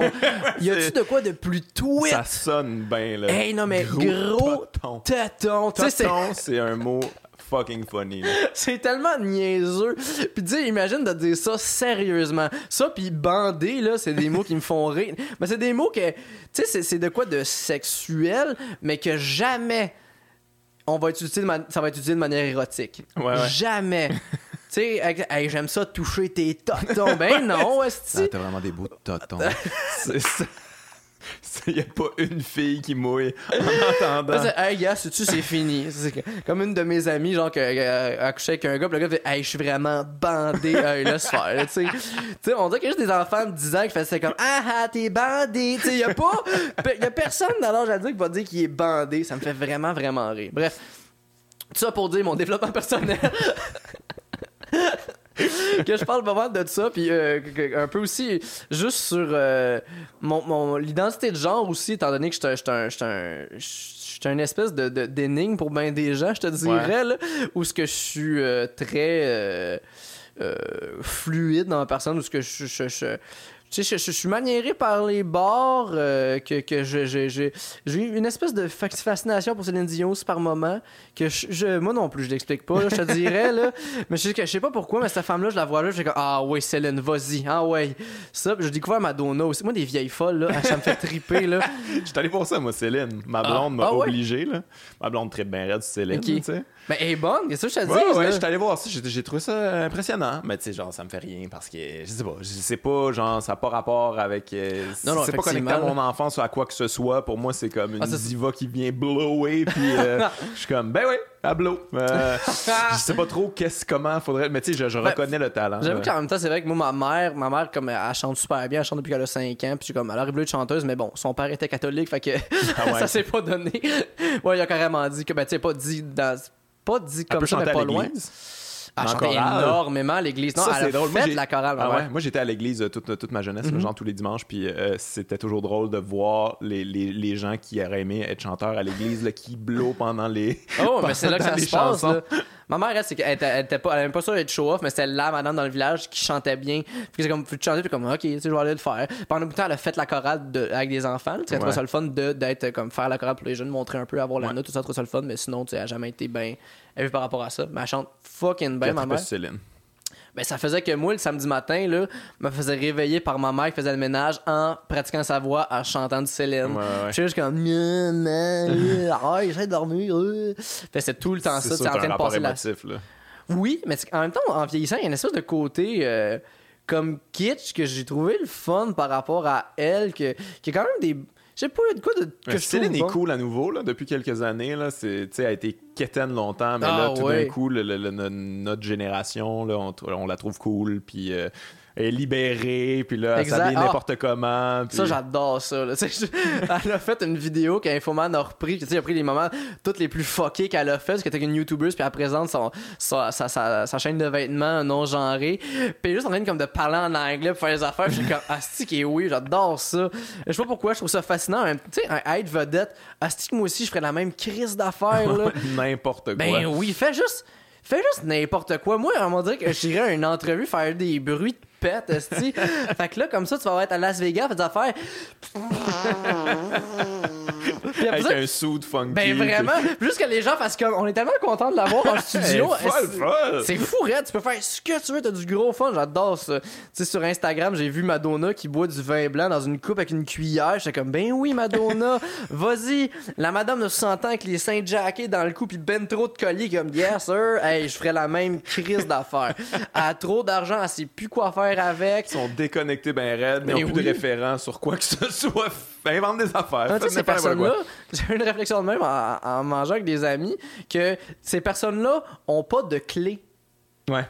Ils ont pas de clé. Il y a tout, il y a temps quelqu'un qui va l'ou- l'ouvrir la porte. Ça, c'est un autre monde fucké, pareil. hein, ouais. C'est bizarre que peu importe ce que tu fais, quelqu'un va t'ouvrir la porte. C'est l'affaire la plus privilégiée que tu Ouais, peux avoir. Peu importe ce que tu fais, c'est comme bonjour mademoiselle, bonjour monsieur. C'est vraiment weird. c'est fucked up. Là. Tu peux rentrer dans un genre un centre commercial, faire comme ouais, mais on va mettre une petite pause là-dessus, tout le monde gang, j'ai besoin de deux heures, sortez-moi tout le monde, puis ça va être à moi le centre Puis commercial. les gens vont dire oh wow, merci, ça fait plaisir. Ah wow, on, Hey. on donne la place à Céline. C'est comme ça fait unique. plaisir. Ouais, ouais, mais tout ça pour dire que euh, j'ai comme espèce de côté-là qui est en dedans de moi, mais qu'en même temps, je viens de la campagne, que je suis quelqu'un de très manuel. Mhm. Tu sais, je suis la personne qui, qui dans, dans mon groupe d'amis, je suis pas la personne qui est la plus sportive, qui connaît les affaires elle-même. Je suis plus à côté comme ça de même, en train de boire mon kombucha. Puis fait que Ouais, moi, j'aime ça parler de mes émotions. Mais qu'il y a de quoi qui pète, c'est moi le premier qui fait comme Ah ouais, c'est comme il faut que tu changes ton gasket. Puis, je sais exactement Ouais. de quoi il parle, puis je sais comment l'arranger. Mais je pense que c'est très actuel, en fait, là, tu sais, comme euh, avoir. euh, en fait, rechercher son identité de la manière qu'on veut. là. Oui, effectivement. euh, d'être complètement libre là-dedans. J'ai reçu Hubert Lenoir il n'y a pas si longtemps ici. Là, puis, Mhm. euh, puis ouais, c'était quand même très intéressant que il disait que tu sais, il y a des gens qui venaient le voir puis t'es comme ok mais toi dans- après ça tu t'enlèves ton maquillage fait que là t'es, t'es Mhm. normal puis c'est comme crime c'est comme insultant de se faire dire ouais. quand tu mets du maquillage t'es pas normal moi tu tu je peux faire ce que je veux là tu sais si j'ai envie une journée de m'habiller euh, genre plus féminin je vais le faire puis euh, si je veux mettre du maquillage je vais le faire puis si je veux pas en mettre je, vais- je, vais- je, je le ferai pas mais il y a rien de normal ou pas normal tu sais, c'est comme euh, on est libre là gang en 2019 Mais c'est fou à quel point c'est quand même très contraignant pour les gens en général, cette espèce d'affaire-là. c'est, confr- confrontant ouais Ben, ça n'a pas de sens. tu sais, On dirait que j'ai comme pu me libérer par rapport à, à ce que je fais sur scène, puis mon art, puis euh, j'en parle, puis ça fait du bien d'en parler, puis je trouve ça le fun. Puis en même temps, c'est ça mon identité, puis je l'accepte, c'est tout. Mais c'est fou à quel point il y a des gens qui me parlent, fait que, ah ouais, toi, tu sais, le nombre de personnes qui viennent me parler en faisant que, ah ouais, fait que c'est ça, toi, hein, hein, faut pas que je te recruse trop trop, puis ça, je fais comme, non, non, je suis juste, c'est comme ça, aucun rapport, puis tu sais, je garde un flou très clair sur mon, mon, mon orientation, juste parce que pour faire comme, tu sais, ça n'a pas rapport, là, hein ouais ouais ouais juste pour faire comme là, je sais que c'est, c'est mélangeant pour vous, mais ça n'a pas rapport. Puis tu sais, j'ai beau dire que j'ai une blonde, les gens vont comme faire comme, mais là, il est-tu, il est-tu aux hommes, Ouais, il ouais. est-tu aux femmes? Je réponds pas. Puis tu Ouais, fais ouais. comme, ben, gang, on s- intéressez-vous à mes jokes? C'est comme, je suis Alexandre Forêt, c'est ça l'important. Puis Ouais, ouais, ouais. c'est quoi le rapport, tu sais?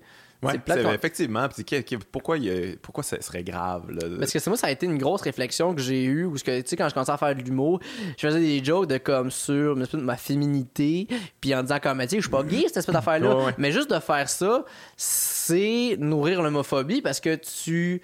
Tu crées les classes distinctes, puis après Ouais. encore, ouais, mais moi, je suis pas, je suis pas pas normal, là. Je suis Ouais, pas bizarre, ouais. mais comme, ils sont pas pas normal, c'est pas une autre, c'est juste une orientation sexuelle, ça a aucun crise de rapport. Fait que là, à ça, on dirait que j'essaie juste de. Tu sais, euh, je crée le flou clair et net par rapport à ça faire- pour vous dire, faire un, hey gang, on s'en calisse, hein, on s'en calisse, Ouais, bon, ouais. parfait, on passe à autre chose. Ça me fait penser au gag encore de Barry Crimmins où Mhm. il, il y a quelqu'un qui, qui vient dire comme Are you a faggot? Puis il répond comme I'm whatever threatens you. Peu importe ce qui te menace, moi être ça. C'est quoi le rapport que Mais ça soit important pour toi, tu sais? Ça change tellement rien, puis on dit qu'on. C'est que le viriarcat est tellement important dans, dans, dans la vie de l'homme, là. Ouais. Il y a le patriarcat, mais le viriarcat, où ce que comme. Le patriarcat, c'est plus la femme qui va se combattre contre le patriarcat, étant donné que nous, qu'on veuille ou non, on en profite parce que ça fait en sorte qu'on est comme privilégié. C'est juste, compte, puis- c'est juste de se rendre compte de ces privilèges-là, puis faire en sorte qu'on on est privilégié de cette affaire-là, puis non plus pas que ça prenne toute la place de notre vie. Mais le viriarcat, par exemple, on se bat toutes contre cette espèce d'affaire-là qui existe, qui est une forme de la masculinité qui existe pas vraiment. Il doit y avoir trois gars, là, qui, qui l'ont. C'est comme moi, j'ai j'ai ma joke dans, dans mon show, ce que je fais comme, tu sais, la masculinité, j'ai l'impression que c'est une espèce de carré de sable où que deux personnes qui rentrent dedans, Vin Diesel, Broy Dupuis, ils sont là-dedans, on les regarde, on est comment, ça a l'air fun. On hein? est autour, un gars, Man, peux-tu rentrer? Dans. Non. non, ah, moi, je, non, je fais plus de ok, parfait, tu sais. Puis on essaie juste de, de s'arranger par rapport à ça, mais c'est que tout le monde se combat par rapport à ça. Puis, tu sais, le, le- le taux de suicide est très élevé chez les hommes juste à cause de ça, parce qu'il y en a Ouais, combien ça de personnes? j'ai eu un commentaire à un moment donné, là, tu sais, j'ai reçu Camille Robert qui est féministe, historienne, puis tout ça, là, puis tu sais, il y a quelqu'un dans les commentaires, comme, ah, tu sais, si les, les féministes, ça n'a aucun bon sens, sorry que les hommes se suicident, puis ils reviennent tout le temps avec ça, genre les masculinistes, ils se servent, genre, de d'un problème qu'ils ont créé, tabarnak. C'est vraiment des estis de mange-marde. C'est comme. Mais vous êtes en vraiment, train là. d'imposer une vision de la masculinité qui est très oppressante, qui est très lourde, qui est- tu peux pas exprimer tes émotions, t'es comme. T'es reclus à l'intérieur de toi, t'es pas libre, t'es fâché après tout, t'es comme mon Dieu, c'est- je suis pas capable d'être exactement ce que c'est Exact. un mâle, tu sais. Puis. euh, Puis là, après ça, les gens vont dire je taux- pas que tous les hommes qui se suicident se suicident pour cette raison-là, mais c'est quand même. Moi, en tout cas, moi, Ah non, personnellement, ça- là, ça mon, adolescence, là, c'était- c'était c'était- c'était lourd à cause de ça. Ben, là. moi avec, là. sais, Il y a une gros, grosse, grosse, grosse pression d'être un homme. Là, tu sais, ça Ben vient oui. avec un gros bagage. Moi, j'ai commencé à être dépressif à cause de ça. Tu sais, comme il y a eu un six mois au secondaire que j'ai pas dit un mot parce que peu importe ce que je disais, t'es comme bon gars, la tapette qui fait du théâtre, qui se met à parler. Ouais. Puis tu sais, je peux pas en vouloir aux personnes qui m'intimidaient non plus. là C'est vraiment pas ça. Je, je Non, non, c'est me- culturel. Exact, c'est- vraiment juste faute, ça. mais- C'est juste qu'à un moment donné, ça fait en sorte que là, quand- après ça, le discours masculin fait comme Ouais, mais les hommes se suicident plus que les femmes. Ben oui, mais parce que. Vous me traitez de fif Exact. tu fais juste en train de dire que t'es un épais. Ça, puis quelqu'un fait comme Hey, je pense que je suis dû pour un break, j'ai un burn-out. Fait comme Bon, check l'esti de fille qui a besoin d'un congé. Que- Ben là, tabarnak. On est fif ça. tout le temps, Exact. Il y a rien qu'on peut faire. Qu'est-ce qui est pas fait? Ouais, moi, je préfère aller faire du kayak que triper ses chars. Bon, check la tapette, qu'il y a de la nature. je fais des bras! exact. J'aime juste ça, Chris, être sur un lac, quoi que ce soit. C'est ça, Esti, c'est quoi? Peux-tu te mettre un god quand t'es dans ton kayak? Bon, t'as fait un fou. Quand même, revenez-en, les boys. On peut-tu juste vivre et avoir du fun? Fait que, tu sais, moi, j'ai commencé à parler de ça, puis c'est ça qu'on dirait que j'ai- réalisé, puis qui a nourri un peu tout euh, mon, mon, mon spectacle aussi, où ce que ça a carrément cré- créé une identité par rapport aux gens. Que, où ce que, tu sais, je dis que j'aime ça, les brunchs, Ouais, que ouais. c'est le fun, mais comment tu peux ne pas aimer le brunch? Ouais, Chris, c'est du gras avec des mimosas. Puis de la jasette. Exact, c'est parfait. Puis en plus, un brunch, ça dure 4 heures. T'es juste là à manger de la junk en train de boire des mimosas, Ouais. puis à juste jaser sans arrêt. Puis après ça, qu'est-ce que tu finis? Après ça? T'as envie d'aller faire une sieste. Ben oui, est-ce que t'as juste gâché ta. C'est de la grosse vanité sale. C'est Ouais, ouais. c'est juste plaisant. C'est une espèce de moment où on peut juste faire ce qu'on veut. Puis là, plus que ce soit associé comme au. À, pas seulement à la femme, genre aux madame de 50 ans. Tu sais, comme un moment donné, tu dis, voyons, Chris, c'est quoi? pourquoi- ça, C'est quoi ces limites-là? Fais juste vivre tes affaires. Mais tu sais, la masculinité, c'est ça, c'est de limites. Puis euh, souvent des limites qui font pas de sens. Puis tu sais, moi, j'en ai fait beaucoup de gags là, pour faire comme si, euh, euh, en fait, remettre en question le fait qu'être homosexuel, ça serait pas mal. là. Je veux Mhm. dire, euh, c'est, il n'y a rien de plus masculin que de prendre une Ben, graine masculin dans le plus cul, là, masculin, sais, je veux dire, c'est masculin sur masculin, là, c'est fucking viril. là, moi, je serais pas capable de prendre ça, là, genre, je braillerais, mais, mais c'est juste déconstruire ça. Mais Oh, ouais. c'est, c'est... Puis pourquoi la féminité, ça serait pas correct? C'est que ça, vient d'où? Ça, ça serait faible, ça serait vulnérable. Ça, c'est une affaire que je trouve vraiment drôle. Tu sais, là, en ce moment, euh, tu sais, le, le fandom de Star Wars est très, très, très Intense, ouais. Puis euh, ils sont pas d'accord que la, la protagoniste soit une femme, là. Ok. C'est Ray. Il y a pas. énormément de gens qui chialent, qui sont en train de déconstruire, puis qui disent que c'est pas une, une bombe, que c'est- pas bon pour la femme. Ils vont mettre ça de ce côté-là. là. Que, que là, soit de même, c'est pas bon pour la femme. Puis si pis ça, quand même, que c'est juste une fille qui a un sable laser dans les mains, puis elle se promène comme. C'est un peu, ouais, c'est ça. Ben, il y a eu des, euh, je pense qu'il y a eu des, des critiques aussi sur le, le, le- le noir, que je me rappelle plus son, son, son- le nom du personnage. Là, de... Finn? Ouais, il me semble qu'il y a eu des critiques aussi là, très racistes là, par rapport à. Ouais, ouais, j'avais vu ça passer. Mais ce qui est quand même assez absurde, là, je reviens au- aux femmes. Je veux dire, Star Wars, c'était quand même un- une des rares affaires où il y avait une héroïne, là, la princesse Leia, qui était badass, qui était genre indépendante, qui était baveuse, qui avait de la personnalité, Oh, une ouais. personnalité forte. Je sais pas que tout était parfait là-dedans, là, mais quand Ouais. même. Parce qu'il y avait quand même de la culture de vie à la canne solo à côté. là. oui, il y avait plein d'affaires.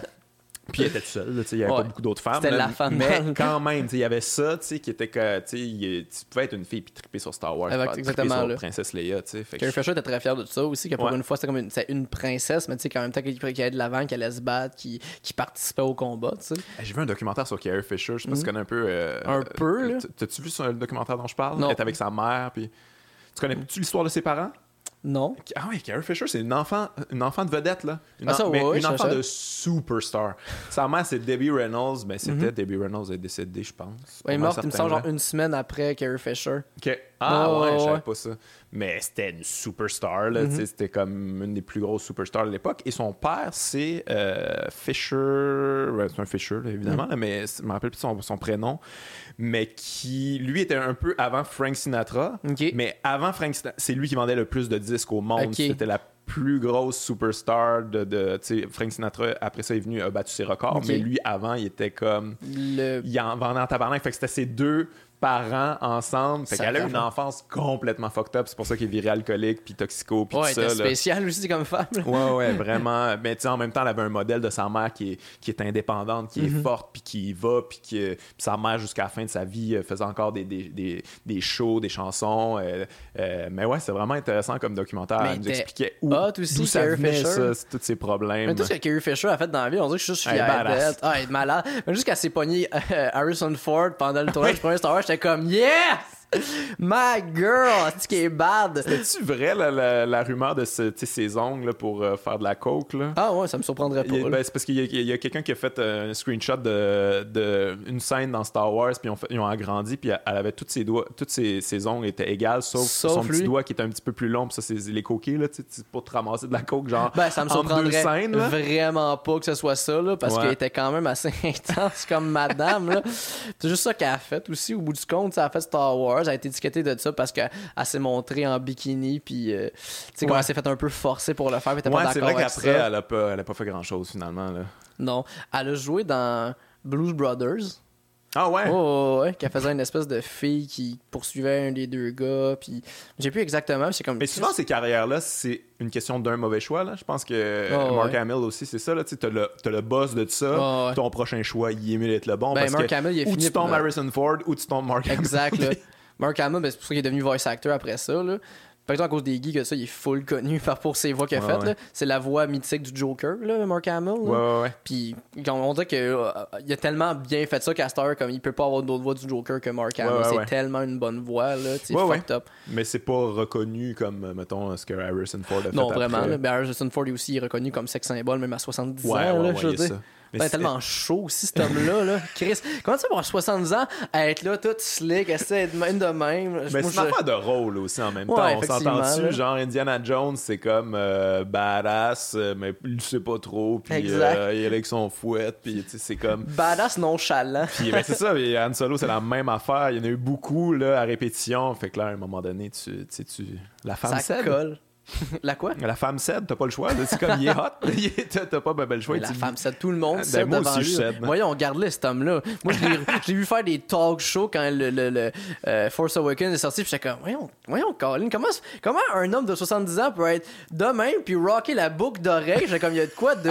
Je l'ai pas vu récemment. Oh, il y a une petite boucle d'oreille, Ah, je ouais. sur une de ses oreilles, j'étais comme, voyons, Colin, personne n'est capable de porter une boucle d'oreille, puis cet homme-là, il est capable, j'étais comme, ok, il y a de quoi de pas clair. là. Ouais, genre, ouais. y a-tu des phénomènes qui sont tellement que moi-même, quand je regarde ça, faut que je bande? Tu sais, comme, qu'est-ce qui se passe avec Harrison Ford? Ça incroyable. J'ai réécouté, euh, bon, je, je réécoute souvent les Star Wars, mais je l'ai réécouté plus récemment parce que ma blonde n'avait jamais vu ça. Genre jamais, jamais, jamais. Puis j'étais comme, Chris, là, à un moment donné, il faut quand même Il que faut tu le vois voir. ça, là. Puis j'ai réécouté ça, puis j'étais comme, ah, j'avais jamais remarqué à quel point, si qu'ils sont tous mauvais acteurs. Ils sont tellement, ils sont pou, ils sont pas bons. Mais non. C'est- Harrison Ford, il joue mal, Mark Hamill joue mal, Carrie Fisher est moins pire un peu, mais c'est, c'est pas des grands acteurs. C'est très crowbar, là. Puis Harrison Ford a eu une grosse carrière après. Puis t'écoutes Indiana Jones, il est pas bon non plus. Là. Il a Mm. jamais vraiment été bon. J'avais jamais allumé là-dessus. Mais juste lui, Peut-être juste qu'il a développé un peu un certain talent là, après, là, mais en tout cas dans ce temps Mais tu sais, lui, en fait, c'était plus ou moins sa job. Là. Il était. euh, Ah, mais il a fini par faire le rôle parce qu'il était, il était tech. Puis genre, il a fini par être meilleur que le gars qui était supposé faire Harrison Ford. Fait que bon, ben ça va être toi. Mais il était, euh, il était, il était pas. euh, ouais, juste le mot en anglais dans la tête. Là, ébéniste? Il Euh. Ça se peut bien, ouais. Même ça, moi, je sais qu'il travaillait sur le set là, de Ben, ça. je pense. Puis il a fini par le faire, ça. comme Chris, c'est meilleur. Ah ouais, vas-y. Ah, je pense, non, mais le gars, il s'est pas pointé, celui qui s'est supposé faire Harrison Ford. Ah, puis lui, ouais, comme lui, il trouvait bon. Puis il comme, ah ouais, vas-y donc, tu sais. Puis il l'a fait. Puis ça a fini par être. euh, ça a fini par être Han Solo. Ah ouais. Parce que c'est vraiment juste l'attitude de Harrison Ford qui fait que Han Solo, ça l'a marqué. Tu sais, le, le dernier film de Solo, c'était pas Harrison Ford, fait que c'était pas Solo, tu sais. c'est ça. Je pense que c'était ça le problème, dans le fond.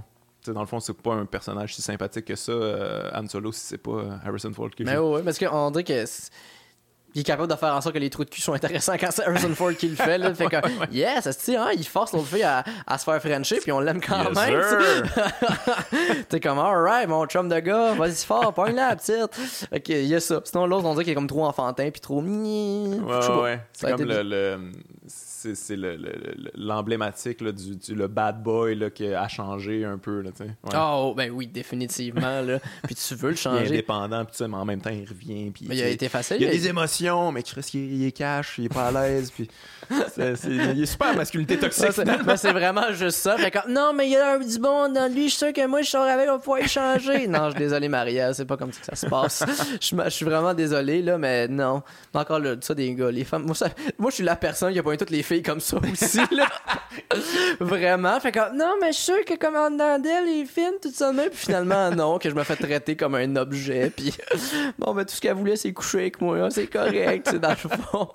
C'est même pas des jokes. Ouais, des fois on confine ça à un genre mais ça a aucun rapport Ah non, là. vraiment pas. Là, je suis vrai. C'est pour ça que là, à date, j'ai trouvé une fille qui, elle aussi, s'est fait maltraiter. Puis moi aussi, ben, on est comme. Ah, ben, parfait. on a les mêmes problèmes Oh, ouais, puis ça fait que les deux, on s'écoute beaucoup, puis on parle beaucoup, puis on parle de nos émotions. Mais on fait comme là, tu vas pas me laisser à cause de ça? Non, ok, parfait. on est bien, on s'entend bien à cause de ça. Très drôle. Alors, on a parlé de Star Wars, on est revenu euh, à notre côté geek, là, mais Ouais. j'ai envie de continuer avec toi parce que euh, tu avais fait les, les- les animations du Docteur Mobilo Aquafest l'an passé, puis euh, mais ça, c'est quelque chose qui me fascine chez toi. Tu tu t'as pas étudié là-dedans, finalement, t'apprends sur le tas, Ouais. toujours dessiné dans ta vie, euh, parce que, tu sais, c'était quand même... euh, honnêtement, je pense que j'aurais pu engager quelqu'un de pro, puis ça aurait peut-être donné un moins bon résultat, là, tu. En fait, ce serait... Ce serait pas donné autant, tu sais. tout est- Ouais, mais c'est ça que je me suis donné en tabarnak aussi. Là. Mais, la mais c'est quand même temps, je suis un- gros fan du Mobilou. Du moment que Mobilou est sorti, tu sais. Ouais. Mais tu t'es une des personnes que j'avais déjà dit que tu as le goût de faire de l'humour, là. C'est pas juste toi, mais comme quand j'ai vu péter ta coche aux 5 prochains, j'étais comme, Ah, alright, ouais, ça, ouais. je vais faire ça. tu sais, Moi, j'aurais pas dû faire ça.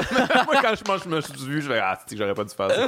Non, c'est que moi, j'étais comme dans une, tellement une zone triste de ma vie. En fait, c'est que j'étais- méga dépressif, puis l'anxiété prenait de la place, mais vu que j'étais en 2000... Ouais, c'est en 2011, ça. Ouais, fait que j'étais 2011. en fin secondaire 5, début cégep, puis ça allait pas bien, mais je savais pas que j'allais pas bien. Je pensais juste à la puberté. je pensais que c'était juste demain, fait que j'étais juste demain, puis là, j'avais vu comment faire ça, puis j'étais comme, ah ouais, moi, je vais être malheureux là-dedans, tu sais. C'est- ça a l'air... Tant ça- qu'être malheureux là-dedans, ça a l'air cool. Ça a l'air le fun d'être malheureux là-dedans. Fait que je vais aller faire ça. C'est ça qui a drivé ma vie au bout du compte. Mais bref, fait que tu sais, quand vous avez approché euh, moi puis Joe pour faire ça, j'étais comme vraiment content. Fait que c'est un des projets d'animation que je me suis le plus donné. Mais à la base, si euh, j'ai toujours en fait été passionné par le cinéma d'animation Ouais. que quand j'ai commencé à avoir internet euh, quand j'étais en secondaire 3 justement La première chose que j'ai commencé à faire, c'est checker les communautés d'animation qu'il y avait sur Internet. Qui était, il y a le site Newground qui a été plus populaire euh, il y a un certain temps, parce qu'il y avait beaucoup des petits mini-jeux euh, trop violents pour rien, puis comme qui étaient épouvantables pour aucune bonne raison. Là, puis il y avait juste comme du sang partout, puis quand t'avais 12-13 ans, t'es comme yes, sir, ouais, culture underground de Vraiment. Là. puis il y avait aussi des jeux sexuels, il y avait cette espèce d'affaire-là qui était disponible. Fait que là, quand t'es à, tu sais, les ordinateurs d'école, on faisait comme, ah, il y a des tatons, puis on trouve ça bien dans le jeu, euh, genre sexuel, un peu wrong, quand, euh, quand moi j'étais. Larry Oui, ça? Larry's, ouais, ouais, Larry's Leisure Suit. Oh, ah non, ça, j'ai joué. oui, ça c'était On drôle. se passait ça. Wow. mais c'est tellement niaiseux, moi, il était dégueulasse, c'était un mononcle. Ben oui, c'était un gros mononcle épais, là. Moi, je m'en souviens, c'était quand j'étais plus jeune, on allait chez un de. chez des amis de mes parents, puis il y avait un fils, puis qu'on avait le temps de jouer à Larry avec lui parce qu'il y avait tant des jokes de pète, puis une espèce d'affaire de tu jouais au bowling, puis il y avait une espèce de euh, voyons, c'est quoi, tu sais, l'espèce de corps de cheval, tête d'humain, là. C'est un, ouais, un centaure. Un centaure. Puis que pour, pour pouvoir, fait que tu mets ta carte dans le cul, puis on trouvait ça vraiment drôle. Nous autres, t'es comme, yeah! Mais ça, on avait 9-10 ans. ouais, comme... fait pour ça. Ils en ont fait un au Xbox en plus en 3D, puis apparemment, c'était un Récemment? Flop. Pas ben, récemment, tu sais, genre 2007-2008. Là. Okay, okay, Puis apparemment, c'était un flop monumental. C'était dégueulasse. Ça, ça, ça, vieillit mal. Là, quand ça part de des espèces de dessins qui run sur un PC en faisant comme ouais. des jokes de pète. Il y a des Hey, d'habitude, c'est Excel, il y a des jokes de pète. Ah, ouais. Mais t'as quand même une bonne culture de jeux vidéo. Ben, t'as fait, le, on peut le dire, t'as fait le, le, jeu vidéo promo pour euh, mon, mon spectacle. Là, ouais, qui, J'étais un gros nerd. Mais oui, allez voir le jeu vidéo. S'il vous plaît, allez le voir. J'ai pas fait ça pour rien, tard. Mais c'était le fun aussi. J'ai énormément de plaisir à le faire, là, ben, tu sais, c'est écrit qu'on va lancer des gosses sur Richard Martineau, ça fait du Roger, mais ça me fait vraiment rire. Mais ce que j'ai découvert avec cette affaire-là, par exemple, c'est que, tu sais, le, le, le, temps d'attention des gens maintenant est comme ultra réduit. Là, ah, vraiment. C'est comme aller faire un jeu vidéo, il n'y a pas grand monde qui prend, prend, le temps pour ça. Je pense que les podcasts, c'est la dernière affaire que les gens prennent le temps sur Internet. Là, ils écoutent ça. Ben, ils font d'autres choses en même temps. C'est ça. C'est plus pratique. ça s'écoute dans le char pendant que tu fais la vaisselle. On dit comme, la nouvelle émission de radio où ce que comme Mais aussi, en même temps, tu as, un lien intime aussi avec le podcast. Là. Parce qu'on dirait que ça fait qu'on a plus ça, fait quand il y a des affaires de même. C'est comme j'ai l'impression que tout ce qui est talk show, quiz, ça va finir par encore exister, mais dans les bars. Ouais, en ce moment, il y a ça là, qui ça commence à naître. Mais ça, c'est cool, mais tous les gens, ça vont faire. Allez participer, gang, puis mais, on est pas obligé de le filmer. Mais exact, c'est super le fun, un petit dimanche, ouais. après, ça prendre une bière, quoi, tu prendre une bière en faisant un quiz, yes sûr, on fait un quiz, on a du fun. Tandis que ta TV, puis comme, voir Sébastien Benoît fait comme, ah, j'étais sûr, Caroline, que le Maroc, c'était aux États-Unis. mais c'est quoi, ouais, c'est à quelque part, c'est le podcast de, de monsieur, madame, tout le monde, dans le sens que, tu sais, ils le mettent puis ils l'écoutent pas. Ils vont à manger, puis là, ils oh, entendent Patrice Lécuyer au loin, puis euh, il a gagné exact, 5000. Ben, ben, c'est super, je vais finir mes carottes. c'est ça. puis a la moitié du monde faut comme, ben voyons donc, moi, tu casses s'habille mal, tu sais, ça fait, au bout du compte, ils écoutent pas ça pas en tout, puis Le bruit de fond, ouais, de la oh, télé. Ah, moi, il y a quoi d'angoissant pour moi, tu sais, d'aller chez, ta tante ou whatever, là, puis il y a TVA qui joue dans le fond, là, c'est que ça m'angoisse. Bon, mais t'es pas bien non plus avec ça, là, mais c'est bizarre, mais c'est une autre culture aussi, en même temps que nous autres, on n'a pas vieilli avec ça. On dirait qu'on a, un, rapport à proximité qui, est différent aussi. C'est un podcast qu'on met dans le fond. Exact. J'imagine que les plus jeunes vont checker ça, fait comme, ben, voir, écouter des podcasts, c'est weird. Il y a la radio, gang, écoutez la radio, c'est malade. Mais bref, ça pour dire que, genre, pour l'animation, je suis toujours intéressé par rapport à ça. Pendant un bout de temps, comme je, gribouillais sur mon ordinateur, j'avais comme ma tablette graphique quand j'avais 15-16 ans puis que ça, ça existait. Je savais comme les paramètres par rapport à ça. Après ça, j'ai toujours eu un intérêt pour le cinéma d'animation. C'est sûr qu'il est plus fourni aux côtés du Japon, mais ça fait en sorte que je, je, je, vais tout écouter ce qui se fait en animation généralement. Je suis un gros fan de Adventure Time, Steven Universe, qui passe ouais, sur Network. Ouais, J'écoute ça avec mon gars. Là. Ah, mais c'est bon. Là. Steven Universe, pour vrai, là, c'est. Steven Universe, j'ai pas vu, par exemple. Mettons, les, les premiers épisodes, ça pour les kids, parce que Adventure, Time, c'est comme un kid. Ah, mais c'est le même, c'est le même, même genre. Euh, même genre. La seule c'est que Steven Universe, il y a une espèce, il y a une très très bonne scénarisation. Puis ce qui est vraiment intéressant, c'est euh, c'est très, euh, il y a une, c'est bien traité côté euh, genre orientation, orientation, sexuelle parce qu'en gros, pour faire une histoire rapide, là, Steven c'est le fils d'une espèce d'extraterrestre qui est une roche, s'appelle un gem. Fait qu'il est, est mi-humain, mi-gem. Puis les autres gems, c'est toutes des femmes. Fait que c'est toutes des femmes fortes, super puissantes. Puis tout ce monde-là, c'est comme toutes des femmes qui naissent des gems. Fait que ça fait en sorte que euh, chaque fois qu'il y a comme un couple de gems, c'est tout un, un, couple de lesbiennes ou quoi que ce soit. Puis Steven a une espèce de fluidité par rapport à ça. C'est vraiment, vraiment bon. Puis, asti que c'est bien écrit. Genre, c'est un des meilleurs. Une des twists dans l'émission que j'ai fait comme pardon. Ah ouais. genre, j'écoute ça avec mon, avec mon petit frère, genre, on l'écoute chacun de notre bord, après ça, on fait juste écrire sur Facebook comme t'as-tu vu dans l'épisode de Steven Universe? puis il y a vraiment un, un- une twist que j'ai pas vu venir nulle part, puis tout le fandom de Steven Universe a pas vu ça. Même t'es comme, ben, manger de la merde. Genre, tu sais, une bonne twist que C'est t'es qui comme. qui fait ça? C'est euh, Rebecca Sugar. Ben, c'est sur Cartoon Network, mais Rebecca Sugar, c'est une fille qui faisait euh, des tunes pour ça, Adventure Time, puis Ah, du character design. Elle a fini par faire son émission qui est Steven Universe, puis c'est vraiment, vraiment bon. Ah, je vais checker ça. Ça fait que j'écoute énormément de ça, puis je me suis tout le temps intéressé par l'animation, l'histoire de l'animation, les techniques utilisées. Fait que ça a fait que euh, il y a deux ans, à un moment donné, tu sais, il y a, a l'espèce de, de- de la ruée vers l'or, de la capsule euh, Internet Ouais, à ouais, faire. là, ouais, ouais. Que là, c'est un peu mort, puis c'est pas une mauvaise chose, je te dirais, là, parce que Facebook puis Instagram, c'est rendu des grosses pages publicitaires, puis comme.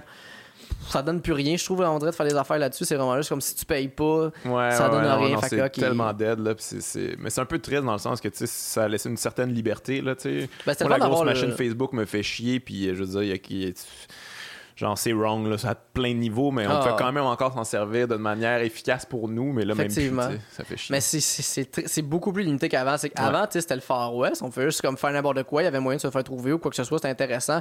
Mais là, tout, tout, tout est, est- tout est cassé, tout est censé, tout est sponsorisé. Même YouTube, les créateurs sur YouTube, ils peuvent plus rien faire. Avant, il y avait une grande, grande communauté d'animateurs qui étaient sur YouTube, Ouais? qui faisaient des Ah dessins ouais? animés, juste des petites capsules comme ça même. Puis euh, ils pouvaient avoir un revenu, tu sais. Mais même quand tu fais de l'animation, tu peux sortir une animation, tu sais, aux deux, trois mois. Puis il même un revenu qui venait par rapport à ça. Là, à c'est c'est du contenu, tu sais, sort, sort, sort, sort, sort, Ouais, produit. C'est pour ça qu'à. Ouais, puis c'est pour ça qu'à heure, il y a juste des gens qui se font en train de jouer- faire des jeux vidéo, parce que c'est ça qui se fait rapidement, puis qui sort demain. Tu penses quoi de ça? J'en ai parlé au podcast, c'est comme c'est vraiment une affaire que je comprends pas, mais t'as un côté geek plus développé que moi, une affaire que Euh, pour en avoir écouté quelques-uns, c'est comme regarder le sport. Ouais, j'ai de la misère avec cette comparaison-là quand même, je te dirais. Parce que, tu sais, le, le, le, le sport, c'est une compétition athlétique, puis, euh, tu sais, c'est une compétition de skills, puis en même temps, oui, il y a des skills là, dans le à des jeux, euh, vidéo, mais c'est comme des skills de pouce, là, quand même. là. Je- Effectivement. Ben, c'est comme regarder, mettons, t'as toujours regardé du poker, du curling? Non. C'est ça, le problème. C'est c'est la même chose. Je, je, je le compare vraiment beaucoup à ça. Regarder, surtout du. Ben, c'est plus le curling que je regarde parce que surprenamment, j'aime beaucoup le curling. J'adore Ah regarder ouais? ce sport-là. C'est juste parce qu'il y a un côté stratégique par rapport à ça, puis qui est mêlé aussi avec la technique. Que quand tu regardes ça, ils sont meilleurs que toi. Ouais, t'es ouais. comme ah c'est cool tu sais. Puis sinon il y en a d'autres que tu sais mettons il existe euh, Game Grumps qui est c'est un, c'est un animateur que je connaissais comme quand je regardais comme des dessins animés qui est c'est Ego Raptor c'est Aaron Hanson son vrai nom. T'as de ses amis c'est comme un podcast. Il joue à des jeux vidéo des jeux que tu jouerais pas vraiment. Des vieux jeux un peu niaiseux ouais. faisant genre ils ont fait ils ont fait une grosse grosse série sur Leisure Suit Larry qui ont tous joué à ça. Puis ils sont fucking drôles les gars. Fait que t'écoutes ça sont bons sont intéressants. Euh, tu sais mettons il y a aussi un, un- un jeu vidéo qui est vraiment intéressant qui s'appelle Doki Doki Literature Club qui est un jeu basé sur euh, les dating simulators qui, est très populaire au Japon puis il y a une bonne culture aux États-Unis qui joue à ça où ce que tu simules de dater des filles au secondaire puis que là dépendamment de tes, des stats que tu fais tu sais comme finir avec une fille ou un autre fait que tu sais comme tes chambres quoi que ce soit mais que finalement le jeu c'est pas ça. Ça commence vraiment que t'es dans un dans un club de littérature puis c'est très japonais puis que là genre tu t'écris des poèmes puis les poèmes vont faire plaisir à une fille ou non Sauf que là, comme du jour au lendemain, il y a une fille qui est fucking dépressive. Là, après, tu dis comme tu vas l'aider dans sa dépression. Le lendemain, vas être à l'école et pas là, t'arrives là, ta voix pendue. Puis t'es comme tabarnak, ça vient de passer de super boblier à yes sir.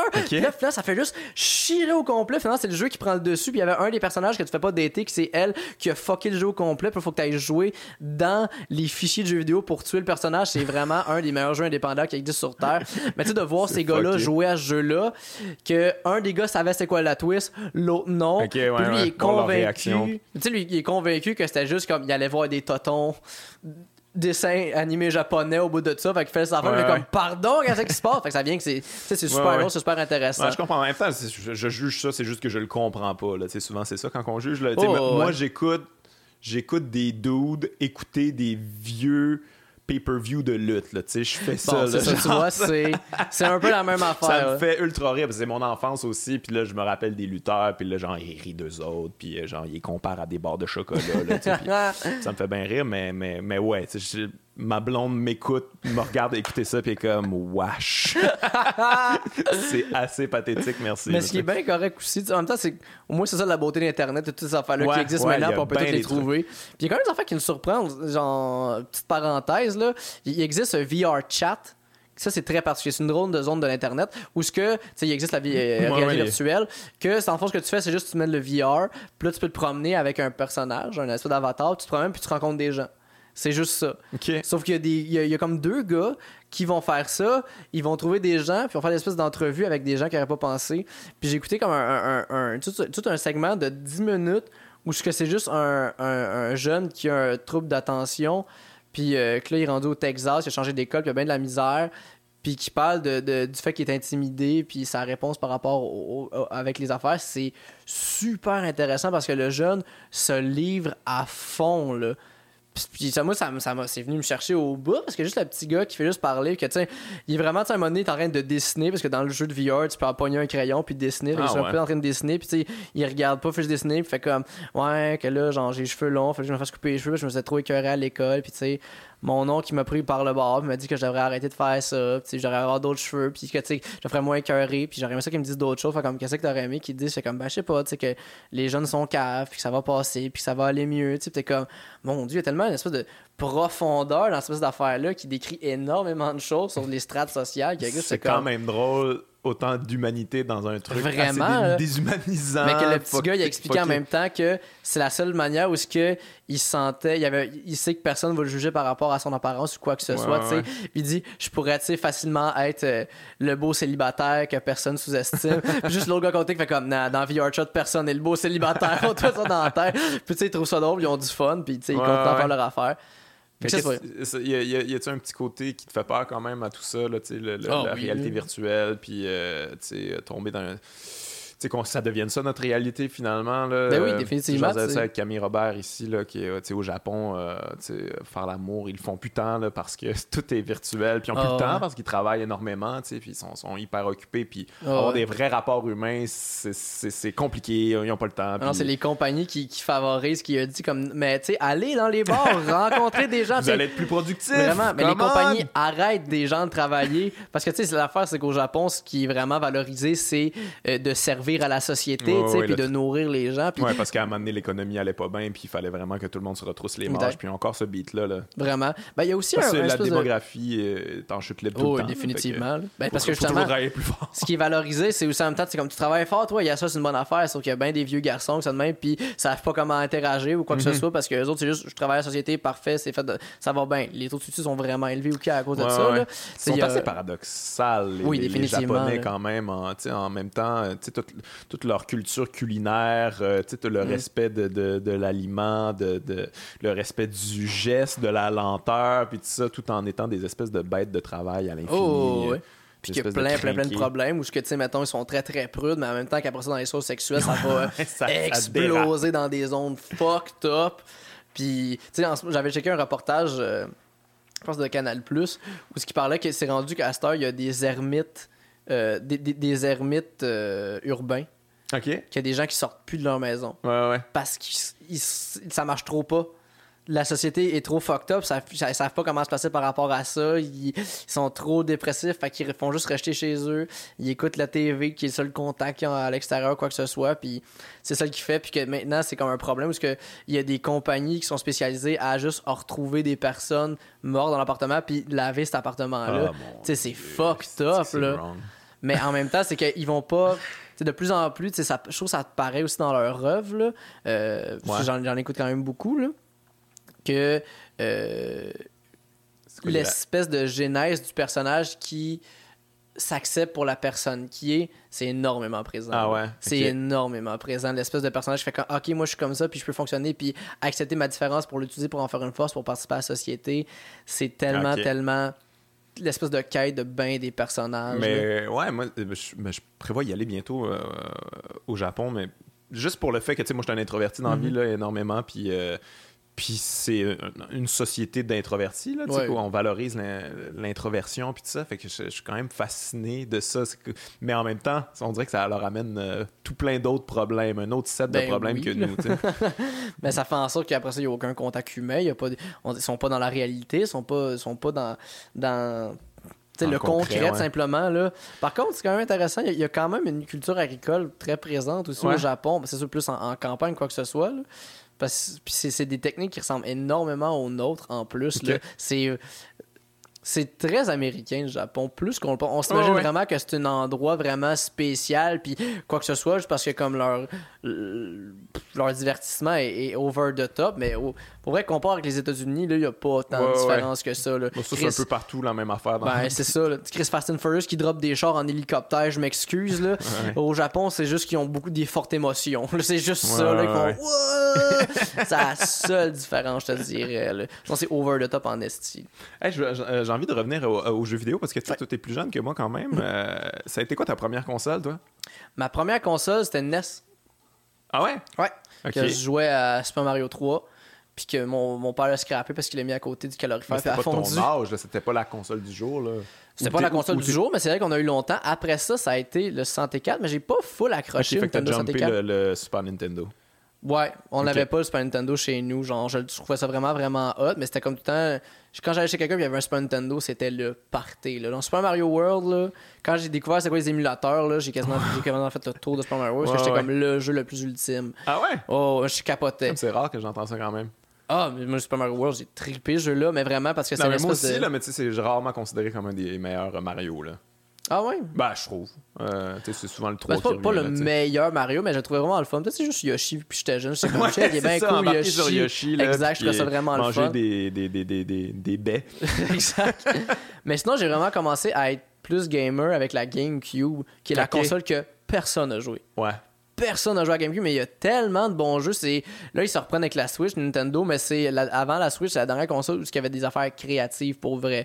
Ouais. Metroid Prime, là, une hostie de bonne série de jeux. C'est une bonne réutilisation du- de l'univers de Metroid. Autant avec le, le son, l'histoire, le personnage. Ce que je, trouve- je trouve une des forces de Metroid, c'est que c'est un personnage féminin qui est fort, mais jamais qu'il le souligne. Ouais. Tu sais, ils ont refait Ah, c'est vrai. avec euh, Metroid Zero, qui est un jeu au Game Boy Advance. C'est sûr que là, je geek out en malade. Mais il y a juste une affaire qui m'a tellement gossé où ce qu'il y avait une espèce de narration par rapport au personnage de Samus, où ce qu'elle a eu, elle a eu un mentor, puis qu'elle trouvait comme. qu'il y avait- Il y a une espèce de. Une histoire sous-jacente qui ont comme déjà sorti ensemble. Puis que quand Samus a mort, genre, il y avait une espèce de petite animation où ce que son. son son soute explosait puis on l'envoyait comme en bikini avec des shorts. Je suis comme, voyons, t'as- Chris, c'est une femme qui se promène tout seul sur des planètes puis qui explose des monstres avec un laser dans son bras. Fallait-tu vraiment que tu mettes des totons là-dedans? Comme c'est quoi le rapport? Tu sais, hey, elle fait ça, mais en plus, elle a des totons. Que-. Non, mais ça donne quoi, cette niaiserie-là? Tu sais, qu'en plus, là, ils ont ajouté euh, Zero Suit Samus dans, euh, dans Super Smash Bros. Puis comme, pourquoi? Ah ouais. Pourquoi fallait avoir un costume super slick, montrer qu'elle a des gros totons, des beaux cheveux blonds puis des beaux cheveux bleus? J'étais comme, hey, t'aurais pu mettre, tu sais, une grande femme, tu sais, poilue, là, tu sais, Ouais, ouais. cote, puis j'aurais trouvé que ça avait plus de sens.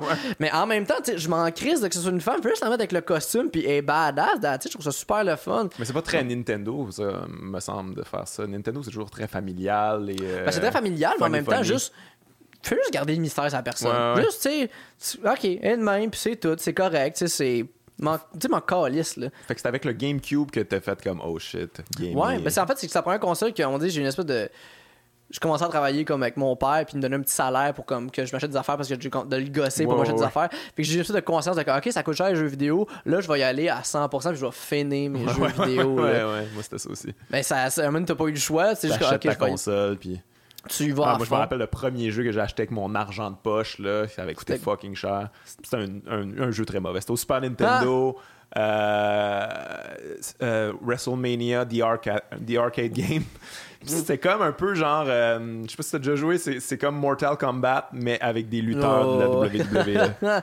Fait que t'avais c'est- pas vraiment de pla- prise de lutte ou quoi que Ouais, ce soit. mais il y en avait, mais tu sais, c'était comme plus. euh, c'était plus ça. C'était un peu, c'était un peu idiot, mais j'avais, Oh, ouais. économisé. Puis justement, je travaillais sur des fermes, là, puis là, je, que je ramassais mon argent. En plus, ces jeux-là, dans ce temps-là, c'est vraiment juste le nom de la compagnie qui faisait le jeu. Puis finalement, Ouais, t'achetais ouais. ça, puis c'est de là, c'est une merde. Ouais, ouais. Mais tu sais, je, je, je- je jouais. C'est bon, ouais, je l'ai acheté. Moi, le jouer. Ben ouais, mais ça sert à ça. C'est comme chaque fou, mettons, là. Hey, ça, là, c'est drôle comme jeu. Asti, c'est drôle.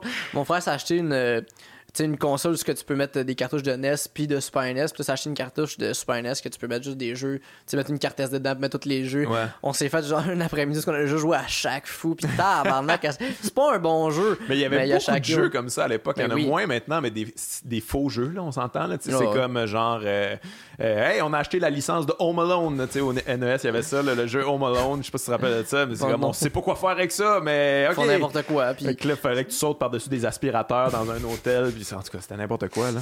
il y en a tellement de jeux comme ça. Mais quand tu vois, ça c'est une affaire justement avec les gars qui se filment en train de jouer à des jeux vidéo. Ils jouent à ces jeux-là, puis comme ils en parlent, Ouais, ouais. on voit à quel point c'est niaiseux, puis les autres, ils se forcent de faire le tour de ces jeux-là. T'as-tu vu le documentaire sur le jeu euh, E.T.?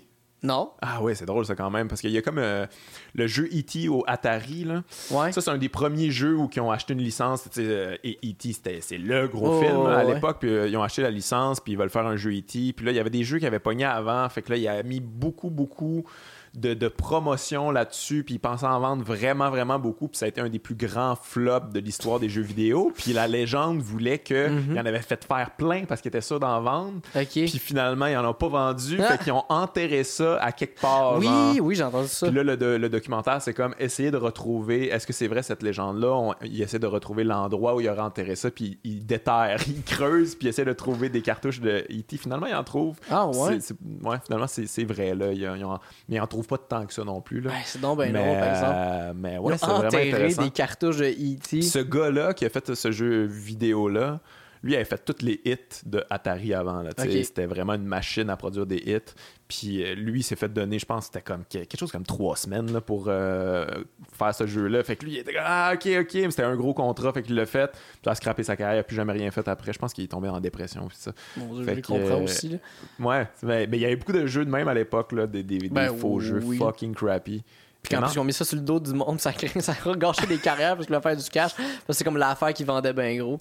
Au moins, là, on a compris le médium un peu plus aussi. On sait Ouais, comment ouais, faire des c'est belles affaires avec. de grosse industrie. Là. Tu sais, quand on était jeune, c'était une petite industrie cute, là, je Oh, pense. là. Puis là, c'est rendu. euh, C'est ça, ça rapporte plus que les films. là. Ouais, mais en même temps, c'est qu'il y a tellement. On- là, on comprend. On dirait qu'en général, peu importe avec l'art, moi, je trouve qu'il faut, faut comprendre le médium avant de l'utiliser. Ouais.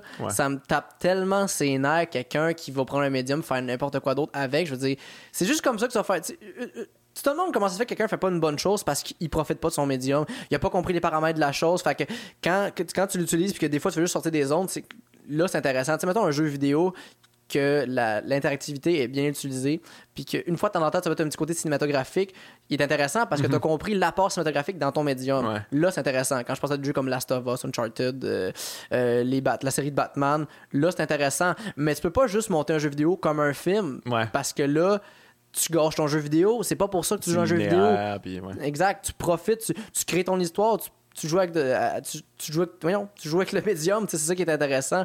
Puis ça, ça, me tape ses nerfs, on dirait qu'il fait pas ça de même. Mais il y en a des bons jeux, il y a un jeu indépendant qui s'appelle Hollow Knight qui existe, qui est un Metroidvania, comme les premiers Metroid, le Super Metroid, euh, qui est un de mes jeux préf, je te dirais, là, à vie. Super Metroid, c'est fucked up, mais Hollow Knight, Ok, où ce que il y a, c'est fucking bon. Là. C'est sûr que tu as une Xbox, PlayStation? One, ouais. Xbox One, c'est ça qu'il a Xbox One Ok. sur, euh, sur, sur le, leur Play Store, whatever. là. Euh, comme tout le jeu a été créé par du monde indépendant, c'est juste en 2D, Ok. mais l'atmosphère est belle, les sons sont beaux, puis euh, c'est touchant comme jeu. Genre, genre- c'est juste en comprenant les paramètres du jeu vidéo que tu peux faire de quoi d'aussi bon. Ouais, ouais, ouais. Il y a aussi euh, Céleste qui existe, qui est, euh, qui est juste un petit platformer. Tu tu- tu pas, tu tues pas de bonhomme, c'est vraiment juste de te prendre des affaires, puis c'est fucking tough. En 2D, là. En 2D aussi, Ouais. en même en pixel, celui-là. Puis, genre, j'ai quasiment broyé en jouant à ce Ah jeu-là, juste parce qu'il y avait une espèce de, de métaphore sur euh, la maladie mentale, anxiété, dépression, qui était par rapport à ça, que elle se bat contre elle-même pour s'en faire un, puis t'es juste comme, oh mon Ah Dieu ouais. Seigneur. Puis ça, c'est parce que c'est des gens qui ont, ils aiment le jeu vidéo, qui utilisent le jeu vidéo, puis qui sont capables de l'amener plus Ouais, loin. je pense qu'on va entrer dans l'âge d'or des, des, des, des jeux vidéo parce que c'est ça, on comprend le médium. C'est souvent des gens qui ont des, des, des jeunes qui ont grandi avec les jeux vidéo, là, ils ont complètement Oh, intégré ouais. euh, c'était quoi, puis qu'est-ce qu'ils ont envie de voir aussi. Là. Puis il y a moyen de faire des bonnes affaires facilement avec les jeux. Les gars de South Park, c'est un bel exemple. Ah, là. drôle ça. Le premier, ben, le deuxième, ça avait plus l'air d'une affaire Ouais, de c'est à comme. peu près hey, la ça- même affaire que le premier. là, Puis c'était plus comme, hey, on a plus fait de l'argent avec le premier, le faire en deuxième, on fait comme, alright. comme... Parce que sinon, l'autre, l'histoire était tellement bien écrite, bien utilisée pour le jeu C'est comme vidéo. être dans. Tu participes à un épisode de South Park. Puis, Ah, euh, mais ouais. c'était. C'est exactement tout ce que les fans de South Park pouvaient désirer. là. Ça n'a aucun sens à Mais il y en a point eu en esti des jeux de South Park de merde avant Hey. ça. Là. des jeux de go-kart de- Ouais, de, de. South Park. puis, Au ouais. 64, t'avais-tu joué à celui genre que tu comme pissais sur de la neige, tu lançais du monde, t'avais un bazooka à vache, ce qui fait aucun Oui, sens oui, avec la vision créative avait- des gars de. South Park, là, Ouais. qui sont comme de mes idoles. Là. Ces gars-là, c'est- c'est des modèles C'est créatifs. les, là. les- c'est les gars comiques. Les, les- En fait, niveau humour, je pense que c'est les, plus grands génies Oh, de notre époque moderne. Ça n'a aucun sens. Comme... Puis je trouve justement que ces gars-là, ils ont une bonne compréhension du médium. Autant hein. South Park que leur dernier jeu vidéo, euh, ce qui était sur PlayStation 3, euh, Book of Mormon. Ouais. Eux autres, ils ont intégré c'était quoi une comédie Hey. musicale. Ils en ont fait une bonne, puis une drôle, puis une qui critique les comédies musicales Exact. en même temps. Mais en même temps, d'utiliser les comédies musicales puis qui rehaussent. Mais aimer les comédies musicales, Oui. c'est facile de faire comme ah, c'est que c'est câble les comédies musicales, puis là tu fais de quoi finalement? Ah, c'est pas bon parce que tu t'aimais pas ça dans le fond. Vraiment. Mais les paramètres musicales sont super bien utilisés par rapport à Ouais. ça. Fait autant qu'ils vont critiquer l'espèce de grossièreté des personnages dans cette espèce d'affaire-là, surtout avec comme tous les Ougandais dans, dans, ouais. dans le- dans l'histoire, mais en même temps. En temps, ah, c'est bon.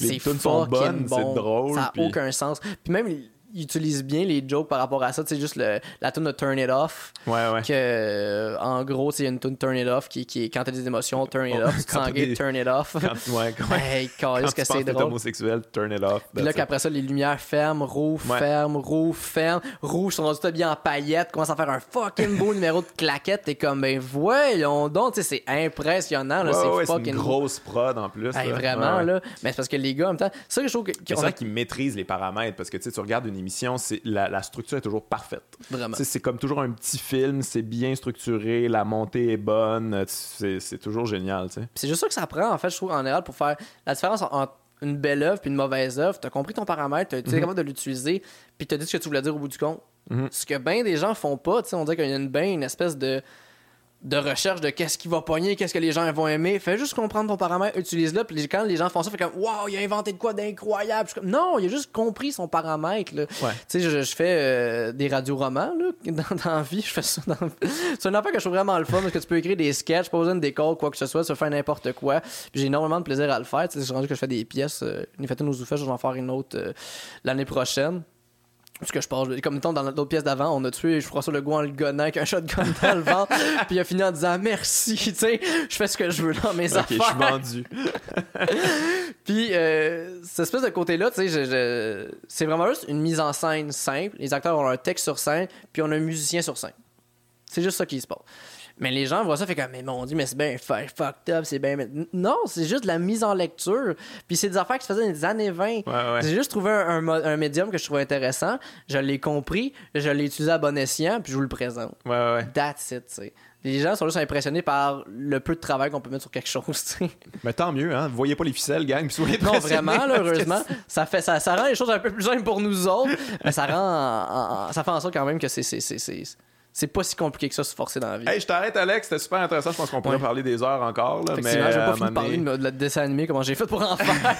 mais, ouais, mais allez, allez voir ça. Allez voir les, les dessins animés que, que- on les a encore sur la page du Docteur Mobilo Aquafest. Puis allez jouer au jeu. Très important, c'est vraiment nice. Prenez le louche-bag. Moi, c'est- Je l'aime bien gros. moi. Moi, j'aime beaucoup euh, le, le- le grand public. Ah, est comme Merci à moi. me suis trouvé drôle à faire ça. Hey, merci, Alex. Ben, merci à toi, À Guillaume. la Un réel plaisir. Bye bye.